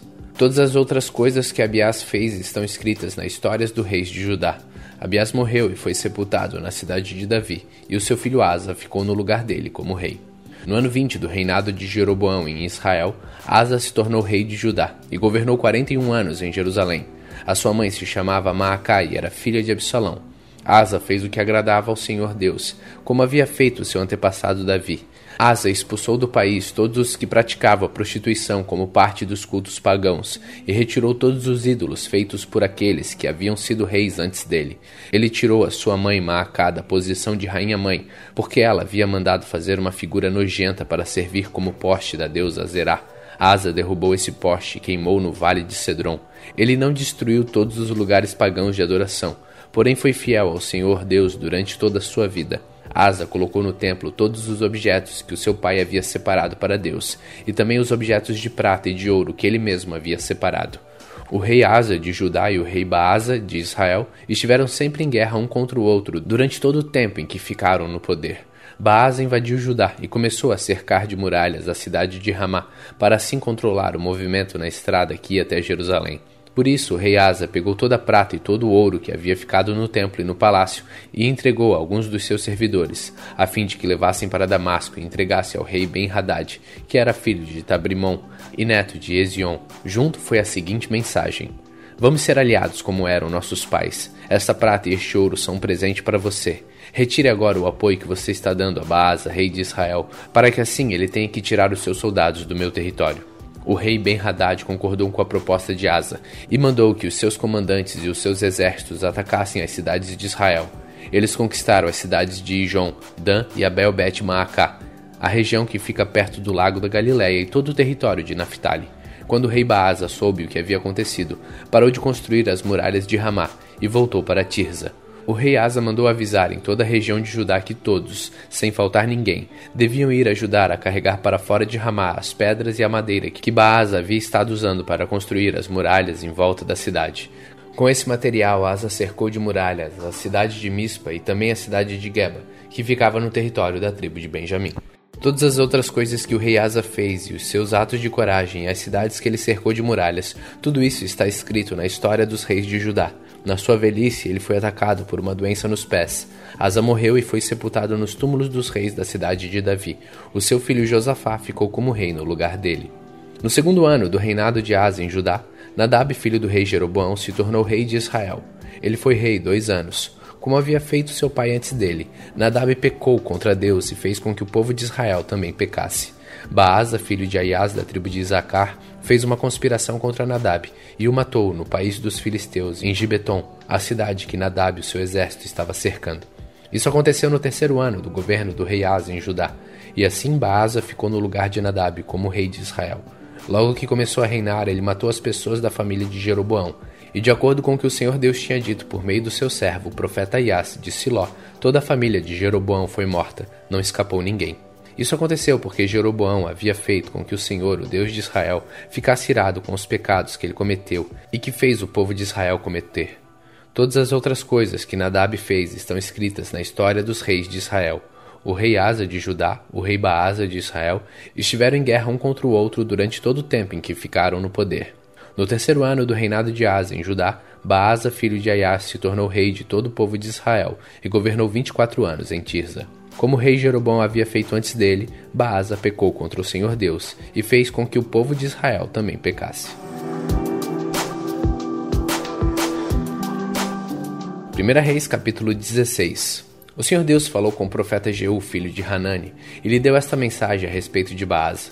Você não era ninguém, mas eu fiz com que você se tornasse o chefe do meu povo de Israel. E agora você pecou como Jeroboão e fez o meu povo pecar. Os pecados deles me fizeram ficar irado, e por isso eu vou acabar com você e com a sua família, como fiz com Jeroboão. As pessoas da sua família que morreram na cidade serão comidas pelos cachorros, e aquelas que morrerem no campo serão comidas pelos urubus. Todas as outras coisas que Baasa fez e todos os seus atos de coragem estão escritos na história dos reis de Israel. Baasa morreu e foi sepultado em Tirza, e o seu filho Elá ficou como rei no lugar dele. O profeta Jeú deu aquela mensagem do Senhor Deus a respeito de Baasa e da sua família, por causa dos pecados que Baasa havia cometido contra o Senhor. Ele fez com que o Senhor ficasse irado, não somente por causa do mal que praticou, como o rei Jeroboão havia feito antes dele, mas também porque ele matou toda a família de Jeroboão. No ano 26 do reinado de Asa em Judá, Elá, filho de Baasa, se tornou rei de Israel e governou dois anos em Tirza. Zinri, um dos seus oficiais que comandava metade dos seus carros de guerra, fez uma conspiração contra ele. Certo dia em Tirza, ele estava se embebedando na casa de Arza, que era o administrador do palácio. Zinri entrou na casa e matou Elá, e ficou no lugar dele como rei. Isso aconteceu no ano 27 do reinado de Asa em Judá. Assim que Zinri se tornou rei, matou todas as pessoas da família de Baasa. Todos os seus parentes do sexo masculino e todos seus amigos foram mortos. E assim, Zinri matou toda a família de Baasa. De acordo com aquilo que o Senhor, por meio do profeta Jeú, tinha dito a respeito de Baasa, por terem adorado ídolos e por terem feito com que o povo de Israel pecasse, Baasa e o seu filho Elá haviam feito o Senhor, o Deus de Israel, ficar irado. Todas as outras coisas que Elá fez estão escritas na história dos reis de Israel. No ano 27 do reinado de Asa em Judá, Zinri foi o rei de todo o povo de Israel, em Tirza, durante sete dias. Os soldados israelitas estavam cercando a cidade de Gibeton, na terra dos filisteus. Eles souberam que Zinri havia feito uma conspiração contra o rei e que o havia assassinado. Por isso, naquele mesmo dia, ali no acampamento, eles escolheram Onri, o comandante do exército, como rei de Israel. Onri e todos seus soldados saíram de Gibeton e foram cercar a cidade de Tirza.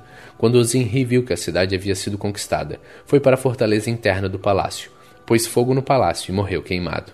Isso aconteceu por causa dos seus pecados contra Deus, o Senhor. Ele seguiu o exemplo de Jeroboão, que havia sido rei antes dele. Zinri desagradou ao Senhor por causa dos seus pecados e por ter feito o povo de Israel pecar. Todas as outras coisas que Zinri fez e também a sua conspiração estão escritas na história dos reis de Israel. O povo de Israel estava dividido em dois partidos. A metade deles queria fazer de Tibine, filho de Ginate, o seu rei, e os outros estavam do lado de Onri. Mas aqueles que estavam a favor de Onri ganharam. Tibine morreu e Onri se tornou rei. No ano 31 do reinado de Asa em Judá, Onri se tornou rei de Israel e governou doze anos. Nos seis primeiros anos ele governou em Tirza. Então comprou o monte de Samaria de um homem chamado Semer, por mais ou menos 70 quilos de prata.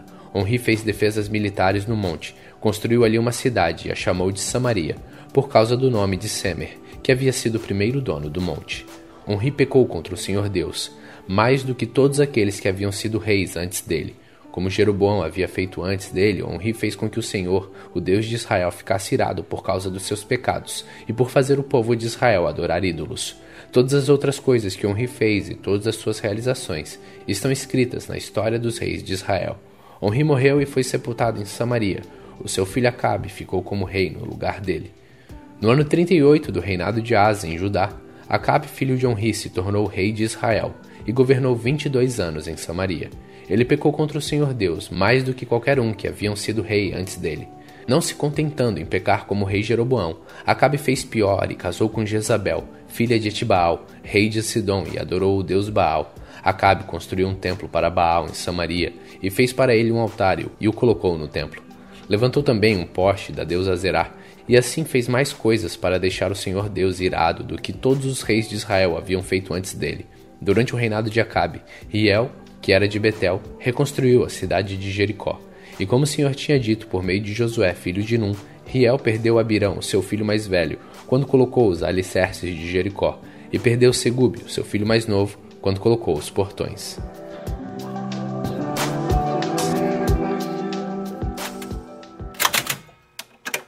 1 Reis capítulo 17 Um profeta chamado Elias, de Tisbé, na região de Gileade, disse ao rei Acabe: Em nome do Senhor, o Deus vivo de Israel, de quem sou servo, digo ao Senhor que não vai cair orvalho nem chuva durante os próximos anos, até que eu diga para cair orvalho e chuva de novo. Então o Senhor Deus disse a Elias: Saia daqui e vá para o leste e esconda-se perto do riacho de Querite, a leste do rio Jordão. Você terá água do riacho para beber, e eu mandei que os corvos levem comida para você ali. Elias obedeceu a ordem do Senhor e foi, e ficou morando perto do riacho de Querite. Ele bebia água do riacho, e os corvos vinham trazer pão e carne todas as manhãs e todas as tardes. Mas algum tempo depois o riacho secou por falta de chuva. Então o Senhor Deus disse a Elias: Apronte-se e vá até a cidade de Serepta, perto de Sidom, e fique lá eu mandei que uma viúva que mora ali dê comida para você. Então Elias foi para Serepta. Quando estava chegando ao portão da cidade, ele encontrou a viúva que estava catando lenha. Elias disse a ela: Por favor, me dê um pouco de água para eu beber. Quando ela ia indo buscar a água, ele a chamou e disse: E traga pão também, por favor. Porém ela respondeu: Juro pelo seu Deus vivo, o Senhor, que não tenho mais pão. Só tenho um punhado de farinha de trigo numa tigela e um pouco de azeite num jarro. Estou aqui catando uns dois pedaços de pau para cozinhar alguma coisa para mim e para o meu filho. Vamos comer e depois morreremos de fome. Não se preocupe, disse Elias. Vá preparar a sua comida, mas primeiro faça um pãozinho com a farinha que você tem e traga-o para mim. Então prepare o resto para você e para o seu filho. Pois o Senhor, o Deus de Israel, diz isto: Não acabará a farinha da sua tigela, nem faltará azeite no seu jarro, até o dia em que eu, o Senhor, fizer cair chuva. Então a viúva foi e fez como Elias tinha dito, e todos eles tiveram comida para muitos dias. Como o Senhor havia prometido por meio de Elias, não faltou farinha na tigela, nem azeite no jarro. Algum tempo depois, o filho da viúva ficou doente. Ele foi ficando cada vez pior e acabou morrendo. Então ela disse a Elias: Homem de Deus, o que o Senhor tem contra mim? Será que o Senhor veio aqui para fazer com que Deus lembrasse dos meus pecados e assim provocar a morte do meu filho? Dê-me seu filho, disse Elias. Então pegou o menino nos braços da mãe e o levou para o andar de cima, para o quarto onde estava morando, e o colocou na sua cama. Então orou em voz alta assim: Ó oh Senhor meu Deus, por que fizeste esta coisa tão terrível para essa viúva? Ela me hospedou e agora tu mataste o filho dela. Aí Elias deitou em cima do menino três vezes e orou deste modo: Ó oh Senhor meu Deus, faze com que esta criança viva de novo. E o Senhor Deus respondeu a oração de Elias. O menino começou a respirar outra vez e tornou a viver. Elias pegou o menino e o levou para baixo para sua mãe e disse: Veja, o seu filho está vivo. Então ela disse a Elias: Agora eu sei que o Senhor é um homem de Deus e que Deus realmente fala por meio do Senhor. 1 Reis capítulo 18 Algum tempo depois, no terceiro ano da seca, o Senhor Deus disse a Elias: Vá apresentar-se ao rei Acabe, pois eu vou mandar chover. Então Elias saiu para apresentar-se a Acabe. A falta de alimentos era muito grande em Samaria, e por isso Acabe mandou chamar Obadias, o administrador do palácio. Obadias era um fiel adorador do Senhor Deus, e quando Jezabel estava matando os profetas do Senhor, Obadias escondeu cem profetas em dois grupos de cinquenta em cavernas e providenciou comida e água para eles. Acabe disse a Obadias: Vamos dar uma olhada em todas as fontes, em todos os leitos dos riachos da nossa terra, a fim de ver se achamos capim suficiente para conservar vivos os cavalos e as mulas, pois pode ser que a gente não tenha de matar os nossos animais. Eles combinaram que parte da região cada um devia examinar e saíram, cada um para o seu lado. Obadias estava no caminho quando de repente se encontrou com Elias. Ele reconheceu Elias e se ajoelhou diante dele, encostou o rosto no chão e perguntou: É o Senhor mesmo? É o meu senhor Elias? Sim, sou eu, Elias, respondeu o profeta.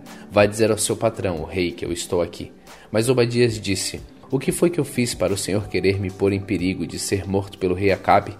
Juro pelo Deus vivo, o Senhor, que o rei mandou procurá-lo em todos os países da terra, sempre que um rei mandava dizer que o Senhor não estava no país dele. Acabe pedia a esse rei que jurasse que não havia sido possível encontrá-lo. E agora o Senhor quer que eu vá lhe dizer que está aqui? Pode ser que logo que eu sair daqui o Espírito do Senhor o leve para algum lugar desconhecido. Aí quando eu contar a Acabe que o Senhor está aqui e ele não puder encontrá-lo, ele me matará. Lembre-se que desde menino eu tenho sido fiel adorador de Deus, o Senhor.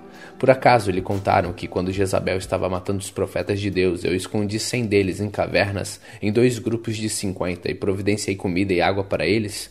Como é então que agora o Senhor está me mandando ir dizer ao rei que o Senhor está aqui? Ele vai me matar. Elias respondeu: Pelo Senhor Todo-Poderoso a quem sirvo, eu prometo que hoje vou me apresentar ao rei. Então Obadias foi encontrar-se com Acabe e contou o que havia acontecido. E aí Acabe saiu para se encontrar-se com Elias. Quando viu o profeta, Acabe disse: Então é você que está aí, você o maior criador de problemas de Israel. Eu não sou o criador de problemas para o povo de Israel, respondeu Elias. Você e o seu pai é que são criadores de problemas, pois abandonaram os mandamentos do Senhor Deus e adoraram as imagens de Baal. Portanto, ordene agora que todo o povo de Israel que vai encontrar-se comigo no Monte Carmelo, mande também os 450 profetas do deus Baal e os 400 profetas da deusa Zerá, que são sustentados pela rainha Jezabel. Então Acabe tomou todos os israelitas e os profetas de Baal para se reunirem no Monte Carmelo. Ele chegou perto do povo e disse: Até quando vocês vão ficar em dúvida sobre o que vão fazer? Se o Senhor é Deus, adorem o Senhor. Mas se Baal é Deus, adorem Baal. Porém o povo não respondeu nada. Então Elias disse: De todos os profetas de Deus, o Senhor, eu fui o único que sobrou. Mas os profetas de Baal são quatrocentos e cinquenta. Agora tragam dois touros, que os profetas de Baal matem um deles cortem em pedaços e ponham em cima da lenha. Mas não ponham fogo. Eu farei a mesma coisa com outro touro. Aí os profetas de Baal vão orar ao seu Deus, e eu orarei ao Senhor. O Deus que responder mandando fogo, este é que é Deus. E todo o povo respondeu: Está bem assim. Então Elias disse ao profeta de Baal: Já que vocês são tantos, peguem o touro e o preparem primeiro. Orem ao seu Deus, porém não ponham fogo na lenha. Os profetas de Baal pegaram o touro que havia sido trazido para eles e prepararam e oraram a Baal desde a manhã até o meio-dia. Eles gritavam assim: Ó oh Baal, responde às nossas orações! E ficaram dançando em volta do altar que haviam feito. Porém, não houve resposta. Ao meio-dia, Elias começou a caçoar deles. Ele dizia: Orem mais alto, pois ele é Deus. Pode ser que esteja meditando ou que tenha ido ao banheiro. Talvez ele tenha viajado, ou talvez esteja dormindo, e vocês terão de acordá-lo. Aí os profetas oraram mais alto e começaram a se cortar com facas e punhais, conforme o costume deles, até que o sangue começou a correr. Passou o meio-dia e eles continuaram a orar e gritar até a hora do sacrifício da tarde, porém não se ouviu nenhum som. Então Elias disse ao povo: Cheguem para mais perto de mim. Todos chegaram mais perto de Elias. E ele começou a consertar o altar do Senhor Deus que estava derrubado. Ele pegou doze pedras, uma para cada uma das doze tribos que tinham os nomes dos filhos de Jacó, o homem a quem o Senhor tinha dado o nome de Israel. Com essas pedras, Elias reconstruiu o altar para a adoração do Senhor. Depois cavou em volta uma valeta que cabiam mais ou menos doze litros de água. Em seguida, colocou a lenha no altar e cortou o touro em pedaços e o pôs em cima da lenha. Então disse: Encham quatro jarras com água e derramem sobre o animal sacrificado e sobre a lenha. E eles fizeram o que Elias estava mandando, e ele disse: Façam de novo. E eles fizeram. Façam pela terceira vez, disse Elias. E eles fizeram. A água correu em volta do altar e encheu a valeta. Quando chegou a hora do sacrifício da tarde, o profeta Elias chegou perto do altar e orou assim: Ó Senhor Deus, Deus de Abraão, de Isaque e de Jacó, prova agora que és o Deus de Israel e que eu sou o teu servo, e que fiz tudo isto de acordo com a tua ordem. Responde-me, ó Senhor, responde-me para que este povo saiba que tu, o Senhor, és Deus e estás trazendo este povo de volta para ti. Então o Senhor mandou fogo, e o fogo queimou o sacrifício, a lenha, as pedras e a terra, e ainda secou a água que estava na valeta.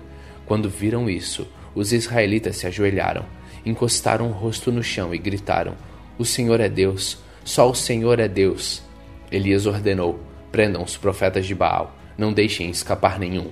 Todos foram presos, e Elias fez com que descessem até o riacho de Quizon e ali os matou. Então Elias disse ao rei Acabe: Agora vá comer, pois eu já estou ouvindo o barulho de muita chuva. Quando Acabe foi comer, Elias subiu até o alto do Monte Carmelo, e ali ele se inclinou até o chão, pôs a cabeça entre os joelhos e disse ao seu ajudante: Vá e olhe para o lado do mar. O ajudante foi e voltou dizendo: Não vi nada. Sete vezes Elias mandou que ele fosse olhar. Na sétima vez ele olhou e disse: Eu vi subindo do mar uma nuvem pequena do tamanho da mão de um homem. Então Elias mandou: Vá onde está o rei Acabe, e lhe diga que apronte o carro e volte para casa, senão a chuva não vai deixar. Em pouco tempo o céu se cobriu de nuvens escuras, o vento começou a soprar e uma chuva pesada começou a cair. Acabe entrou no seu carro e partiu de volta para Jezreel. O poder do Senhor Deus veio sobre Elias, e ele apertou o seu cinto e correu na frente de Acabe até o caminho de Jezreel.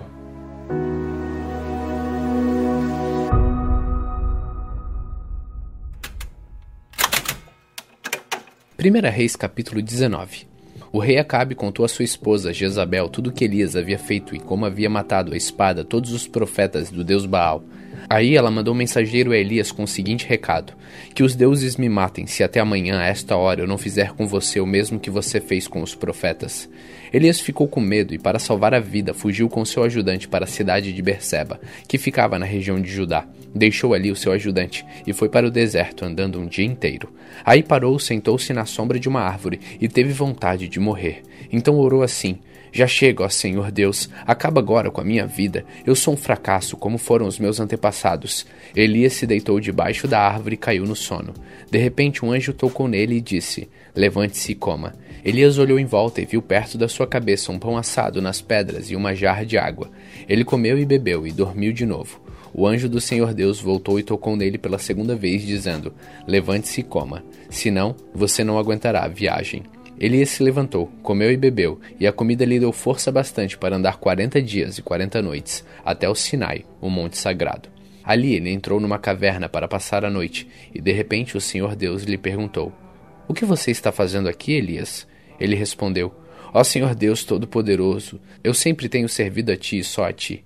Mas o povo de Israel quebrou a sua aliança contigo, derrubou os teus altares e matou todos os teus profetas. Eu sou o único que sobrou, e eles estão querendo me matar.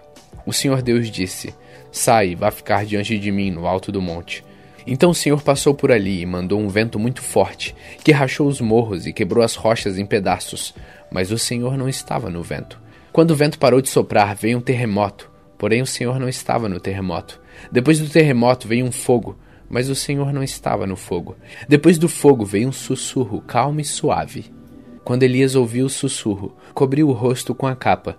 Então saiu e ficou na entrada da caverna. E uma voz lhe disse: O que você está fazendo aqui, Elias? Ele respondeu: Ó Senhor Deus Todo-Poderoso, eu sempre tenho servido a ti e só a ti. Mas o povo de Israel quebrou a sua aliança contigo, derrubou os teus altares e matou todos os teus profetas. Eu sou o único que sobrou e eles estão querendo me matar. Então o Senhor Deus disse: Volte para o deserto que fica perto de Damasco. Chegando lá, entre na cidade e unja Hazael como rei da Síria, unja Jeú, filho de Ninsi, como rei de Israel, e unja Eliseu, filho de Safate, de Abel Meolá, como profeta para ficar em seu lugar. As pessoas que não forem mortas por Hazael serão mortas por Jeú, E todos os que escaparem de Jeú serão mortos por Eliseu. Mas eu deixei sete mil pessoas vivas em Israel, isto é, todos aqueles que não adoraram o Deus Baal e não beijaram a sua imagem. Elias saiu e encontrou Eliseu, que estava arando a terra. Na frente dele iam doze pares de bois, e ele estava arando com o último par. Elias passou perto de Eliseu, jogou a sua capa em cima dele. Então Eliseu largou seus bois, correu atrás de Elias e disse: Deixe que eu vá beijar o meu pai e a minha mãe, e depois eu irei com você. Elias respondeu: Está bem, pode ir, eu não estou impedindo. Aí Eliseu deixou Elias e foi até o lugar onde estavam os dois bois e matou-os. Então fez fogo com madeira de canga e cozinhou a carne. Depois deu a carne ao povo, e eles comeram. Então saiu e foi com Elias, e ficou trabalhando como seu ajudante. 1 Reis capítulo 20 o rei Ben-Hadad da Síria reuniu todo o seu exército e, apoiado por trinta e dois outros reis com os seus cavalos e carros, subiu e cercou a cidade de Samaria e atacou-a. Ele enviou alguns mensageiros, os quais entraram na cidade e disseram a Acabe, o rei de Israel: o rei Ben-Hadad exige que o Senhor entregue a ele a sua prata e o seu ouro, as suas mulheres e os seus filhos mais fortes. Acabe respondeu: Diga ao meu patrão, o rei Ben-Hadad, que eu concordo. Eu e tudo o que tenho somos dele. Mais tarde, os mensageiros voltaram com outro recado do rei Ben-Hadad. Era o seguinte: Eu lhe mandei uma mensagem exigindo que você me entregasse a sua prata e seu ouro e as suas mulheres e os seus filhos. No entanto, amanhã a esta hora eu vou mandar os meus servidores e eles vão examinar o seu palácio e as casas dos seus servidores. Eles vão tirar tudo aquilo que acharem que tem valor. Então o rei Acabe reuniu todos os líderes do país e disse: vocês estão vendo como esse homem está querendo nos arruinar. Ele mandou um recado exigindo que eu entregasse as minhas mulheres e os meus filhos e a minha prata e o meu ouro, e eu concordei. Aí os líderes do povo responderam: Não dê atenção a ele, não entregue nada. Então Acabe respondeu aos mensageiros de Ben-Hadad o seguinte: Diga ao meu patrão o rei que eu concordo com tudo que ele pediu na primeira vez, porém não posso concordar com o que ele está exigindo agora. Os mensageiros foram embora e entregaram a sua resposta. Ben-Hadad tornou a mandar os mensageiros. Eles levaram a seguinte mensagem: Que os deuses me matem, se eu não arrasar Samaria com um exército tão grande que, se cada soldado levar dela um punhado de terra, a cidade vai desaparecer. O rei Acabe respondeu: Digam ao rei Ben-Hadad que um verdadeiro soldado se gaba depois de uma batalha, e não antes.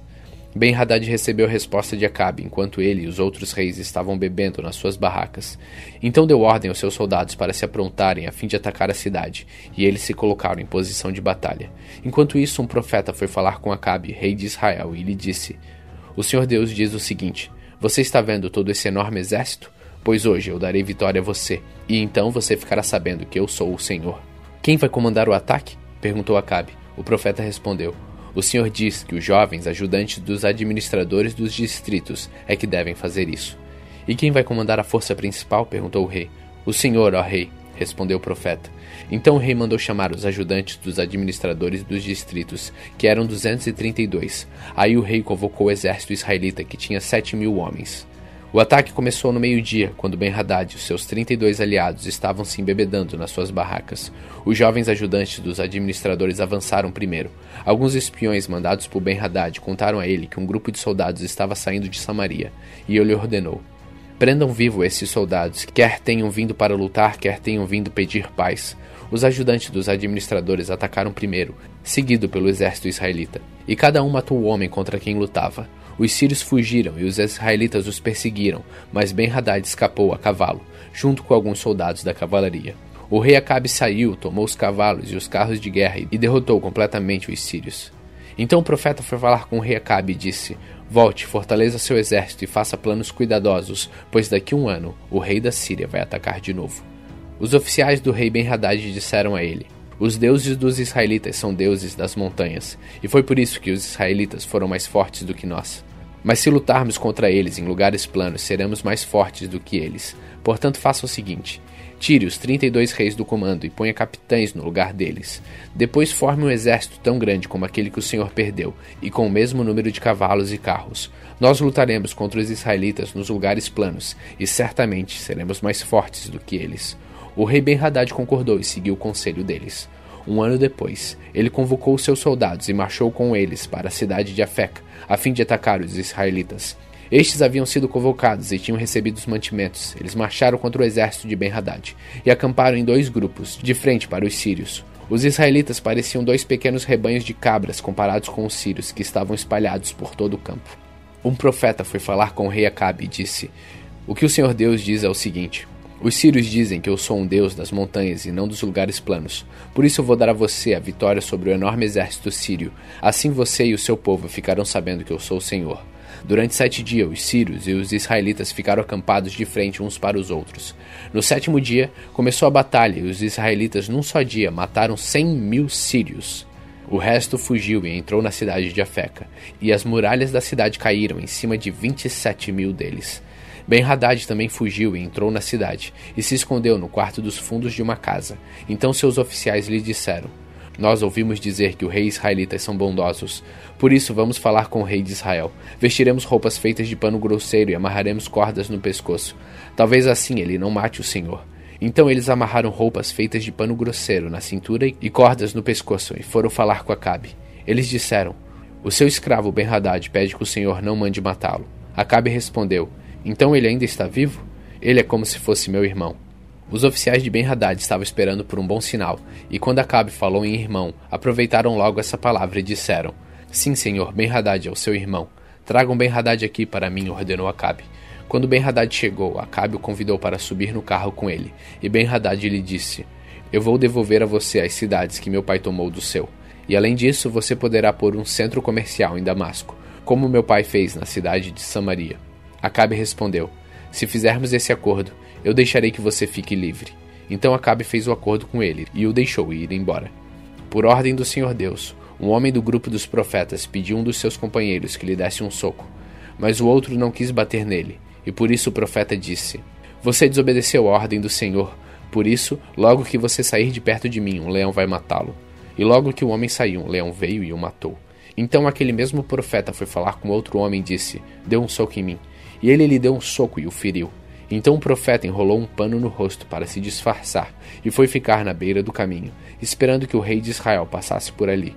Quando o rei ia passando, o profeta o chamou com um grito e disse: Eu estava lutando na batalha quando um soldado me trouxe um inimigo que havia sido preso e disse: Tome conta deste homem, se ele escapar, você pagará com a vida, ou então pagará uma multa de 35 quilos de prata.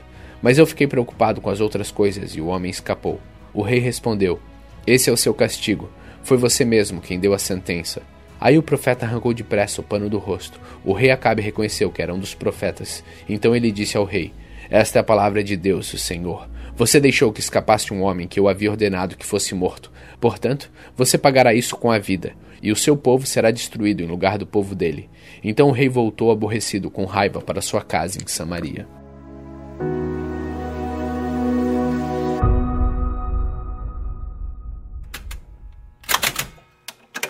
1 Reis capítulo 20 Depois disso aconteceu o seguinte: Acabe, rei de Samaria, tinha um palácio em Jezreel. Perto desse palácio havia uma plantação de uvas que pertencia a um homem chamado Nabote. Certo dia Acabe disse a Nabote: Dê-me a sua plantação de uvas. Ela fica perto do meu palácio, e eu quero aproveitar o terreno para fazer uma horta. Em troca, eu lhe darei uma plantação de uvas melhor do que a sua, ou, se você preferir, eu pagarei um preço justo por ela. Esta plantação de uvas é uma herança dos meus antepassados, respondeu Nabote. Que o Senhor Deus me livre de entregá-la ao Senhor. Acabe foi para casa aborrecido com raiva por causa do que Nabote tinha dito. Ele se deitou na cama, virado para a parede, e não quis comer nada. Então sua esposa Jezabel foi falar com ele e perguntou: Por que você está assim aborrecido? Por que não quer comer? Ele respondeu: é por causa do que Nabote me falou. Eu lhe disse que queria comprar a sua plantação de uvas, ou então, se ele preferisse, eu lhe daria outra em troca. Mas Nabote me disse que não me daria sua plantação. Então Jezabel disse a Acabe, seu marido: Afinal de contas, você é rei ou não é? Levante-se, anime-se e coma. Eu darei a você a plantação de uvas de Nabote, o homem de Jezreel. Então ela escreveu algumas cartas em nome de Acabe, carimbou-as com o anel sinete dele, e as mandou para as autoridades e para os líderes de Jezreel. As cartas diziam o seguinte: Mandem avisar que vai haver um dia de jejum. Reúnam todo o povo e ponham Nabote no lugar de honra. Ponham sentados na frente dele dois homens de mau caráter para acusarem Nabote de ter amaldiçoado a Deus e ao rei. Depois levem Nabote para fora da cidade e o matem a pedradas. Os líderes e as autoridades de Jezreel fizeram o que Jezabel havia ordenado. Eles mandaram avisar que ia haver um dia de jejum, reuniram o povo e o puseram Nabote no lugar de honra. Então, diante do povo, os dois homens de mau caráter acusaram Nabote de haver amaldiçoado a Deus e o rei. E assim ele foi levado para fora da cidade e morto a pedradas. Depois mandaram a dizer Jezabel: Nabote foi morto a pedradas. Logo que Jezabel recebeu o recado, disse a Acabe: Nabote morreu. Agora vai, tome posse da plantação de uvas que ele não quis vender a você. Logo que soube que Nabote estava morto, Acabe foi até a plantação de uvas e tomou posse dela. Então o Senhor Deus disse a Elias, o profeta de Tisbé: Vá falar com Acabe, rei de Israel, que mora na cidade de Samaria. Você o achará em Jezreel, na plantação de uvas de Nabote. Ele foi até lá para tomar posse dela. Diga a Acabe que eu, o Senhor, estou dizendo a ele: Você mata um homem e ainda fica com a propriedade dele? Diga a Acabe que o que eu estou dizendo é isso. No mesmo lugar onde os cachorros lamberam sangue de Nabote, eles lamberão o seu próprio sangue. Quando Acabe viu, Elias perguntou: Você já me achou, meu amigo? Elias respondeu: Achei sim, porque você se entregou completamente a fazer o que o Senhor Deus considera errado. Por isso ele lhe diz: Eu vou fazer com que a desgraça caia sobre você. Vou acabar com você e vou me livrar de todos os homens da sua família, tanto os jovens como os velhos. Vou fazer com a sua família o mesmo que fiz com a família do rei Jeroboão, filho de Nebate, e com a família de Baasa, filho de Aias, pois você levou o povo de Israel a pecar, e isso me provocou e me fez ficar irado. Elias continuou dizendo: E quanto a Jezabel, o Senhor Deus diz que os cachorros comerão seu corpo na cidade de Jezreel. Os parentes dela que morrerem na cidade serão comidos pelos cachorros, e os que morrerem no campo serão comidos pelos urubus. Não houve ninguém que tivesse se entregado tão completamente a fazer as coisas erradas, que não agrada ao Senhor como fez Acabe. E tudo ele fez por sugestão da sua esposa Jezabel. Acabe cometeu os pecados mais vergonhosos, adorando ídolos como haviam feito os amorreus, o povo que o Senhor havia expulsado do país conforme o povo de Israel tinha ido avançando. Quando Elias acabou de falar, Acabe rasgou as suas roupas, jogou-as longe vestiu uma roupa de pano grosseiro. Ele não comia nada, dormia em cima de panos grosseiros e andava triste e abatido. Então o Senhor Deus disse ao profeta Elias: Você viu como Acabe se tem humilhado diante de mim? Já que ele está fazendo isso, não será durante a vida dele que vou trazer a desgraça que prometi. Será durante a vida do filho dele que eu vou fazer cair a desgraça sobre a família de Acabe. 1 Reis capítulo 22 Durante os dois anos seguintes houve paz entre Israel e Síria, mas no terceiro ano Josafá, rei de Judá, foi visitar o rei Acabe de Israel. Acabe perguntou aos seus oficiais: por que é que nós não fizemos nada para tomar de volta do rei da Síria a cidade de Ramote de Leade? Vocês sabem que aquela cidade é nossa. Então ele perguntou ao rei Josafá: Você vai comigo atacar Ramote? Josafá respondeu: Quando você estiver pronto para a batalha, eu também estarei, e assim também os meus soldados e a minha cavalaria. Mas primeiro vamos consultar a Deus, o Senhor. Aí Acabe mandou chamar os profetas, que eram uns quatrocentos, e perguntou: Devo atacar a cidade de Ramote ou não? Eles responderam: Ataque, pois Deus lhe dará a vitória. Mas Josafá perguntou: Não existe aqui mais nenhum profeta para nós consultarmos o Senhor por meio dele? Acabe respondeu: Existe outro que se chama Micaías, filho de Inlá. Mas eu tenho ódio dele, porque nunca profetiza para mim o que é bom, mas só o que é ruim. Não fale desse jeito, disse Josafá. Então Acabe chamou um oficial e mandou que ele fosse imediatamente buscar Micaías. Os dois reis, usando as roupas reais, estavam sentados nos seus tronos, numa praça que ficava perto da entrada do portão de Samaria. E todos os profetas estavam profetizando em frente deles. Um dos profetas, chamado Zedequias, filhos de Kenaana, fez uns chifres de ferro e disse a Acabe: O que o Senhor Deus está dizendo é isto: Com estes chifres, o Senhor lutará contra os sírios e os derrotará completamente. E todos os profetas profetizaram a mesma coisa. Eles diziam: Marche contra a cidade de Ramote, que o Senhor, ó rei, vencerá. O Senhor Deus lhe dará a vitória. Enquanto isso, o oficial que tinha ido buscar Micaías disse a ele: Todos os outros profetas profetizaram que o rei terá sucesso. É melhor que você faça o mesmo. Porém, Micaías respondeu: Juro pelo Senhor, o Deus vivo, que eu falarei o que ele mesmo mandar. Quando Micaías chegou ao lugar onde estava o rei Acabe, este perguntou: Micaías, o rei Josafá e eu devemos atacar a cidade de Ramote ou não? Micaías respondeu: Ataque, pois o Senhor, ó rei, vencerá. O Senhor Deus lhe dará a vitória. Mas Acabe disse: Quando você falar comigo em nome do Senhor Deus, diga a verdade. Quantas vezes eu preciso dizer isso? Micaías respondeu: Vejo o exército de Israel espalhado pelos morros como ovelhas sem pastor. E o Senhor Deus diz: Estes homens não têm chefe, que eles voltem para casa em paz. Então Acabe disse a Josafá: Eu não disse que para mim ele nunca profetiza coisas boas? Ele sempre diz alguma coisa ruim. Micaías continuou: Agora escute o que o Senhor Deus está dizendo. Eu vi o Senhor sentado no seu trono no céu com todos seus anjos, e à sua direita e à sua esquerda. Ele perguntou: Quem enganará Acabe para que ele vá a Ramote e seja morto lá? Alguns anjos disseram uma coisa, outros disseram outra, até que um espírito se apresentou e disse: Eu enganarei Acabe. E Deus perguntou: Como? E o Espírito respondeu: Eu irei e farei com que todos os profetas de Acabe digam mentiras. Então Deus ordenou: Vá, engane Acabe, você conseguirá. E Micaías terminou dizendo a Acabe: O Senhor está vendo agora que Deus fez com que todos seus profetas mentissem, mas ele resolveu que vai acontecer uma desgraça com o Senhor, ó rei. Então o profeta Zedequias chegou perto de Micaías, deu um tapa na cara dele e perguntou: Quando foi que o Espírito do Senhor saiu de mim e falou com você? Você descobrirá isso quando entrar em algum quarto dos fundos, tentando se esconder, respondeu Micaías. Aí o rei Acabe deu a seguinte ordem a um dos seus oficiais: Prenda Micaías e o leve a Amon, o governador da cidade, e ao príncipe Joás. Diga a eles que o joguem na cadeia e o ponham a pão e água até que eu volte são e salvo. Micaías exclamou: Se o Senhor, ó rei, voltar em paz, então de fato o Senhor Deus não falou por meio de mim.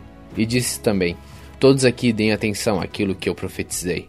Assim o rei Acabe de Israel e o rei Josafá de Judá foram atacar a cidade de Ramote de Leade. Acabe disse a Josafá: Quando formos entrar na batalha, eu vou me disfarçar, mas você use as suas roupas de rei. Assim o rei de Israel entrou disfarçado na batalha. O rei da Síria havia mandado que os 32 capitães dos seus carros de guerra não atacassem ninguém a não ser o rei de Israel.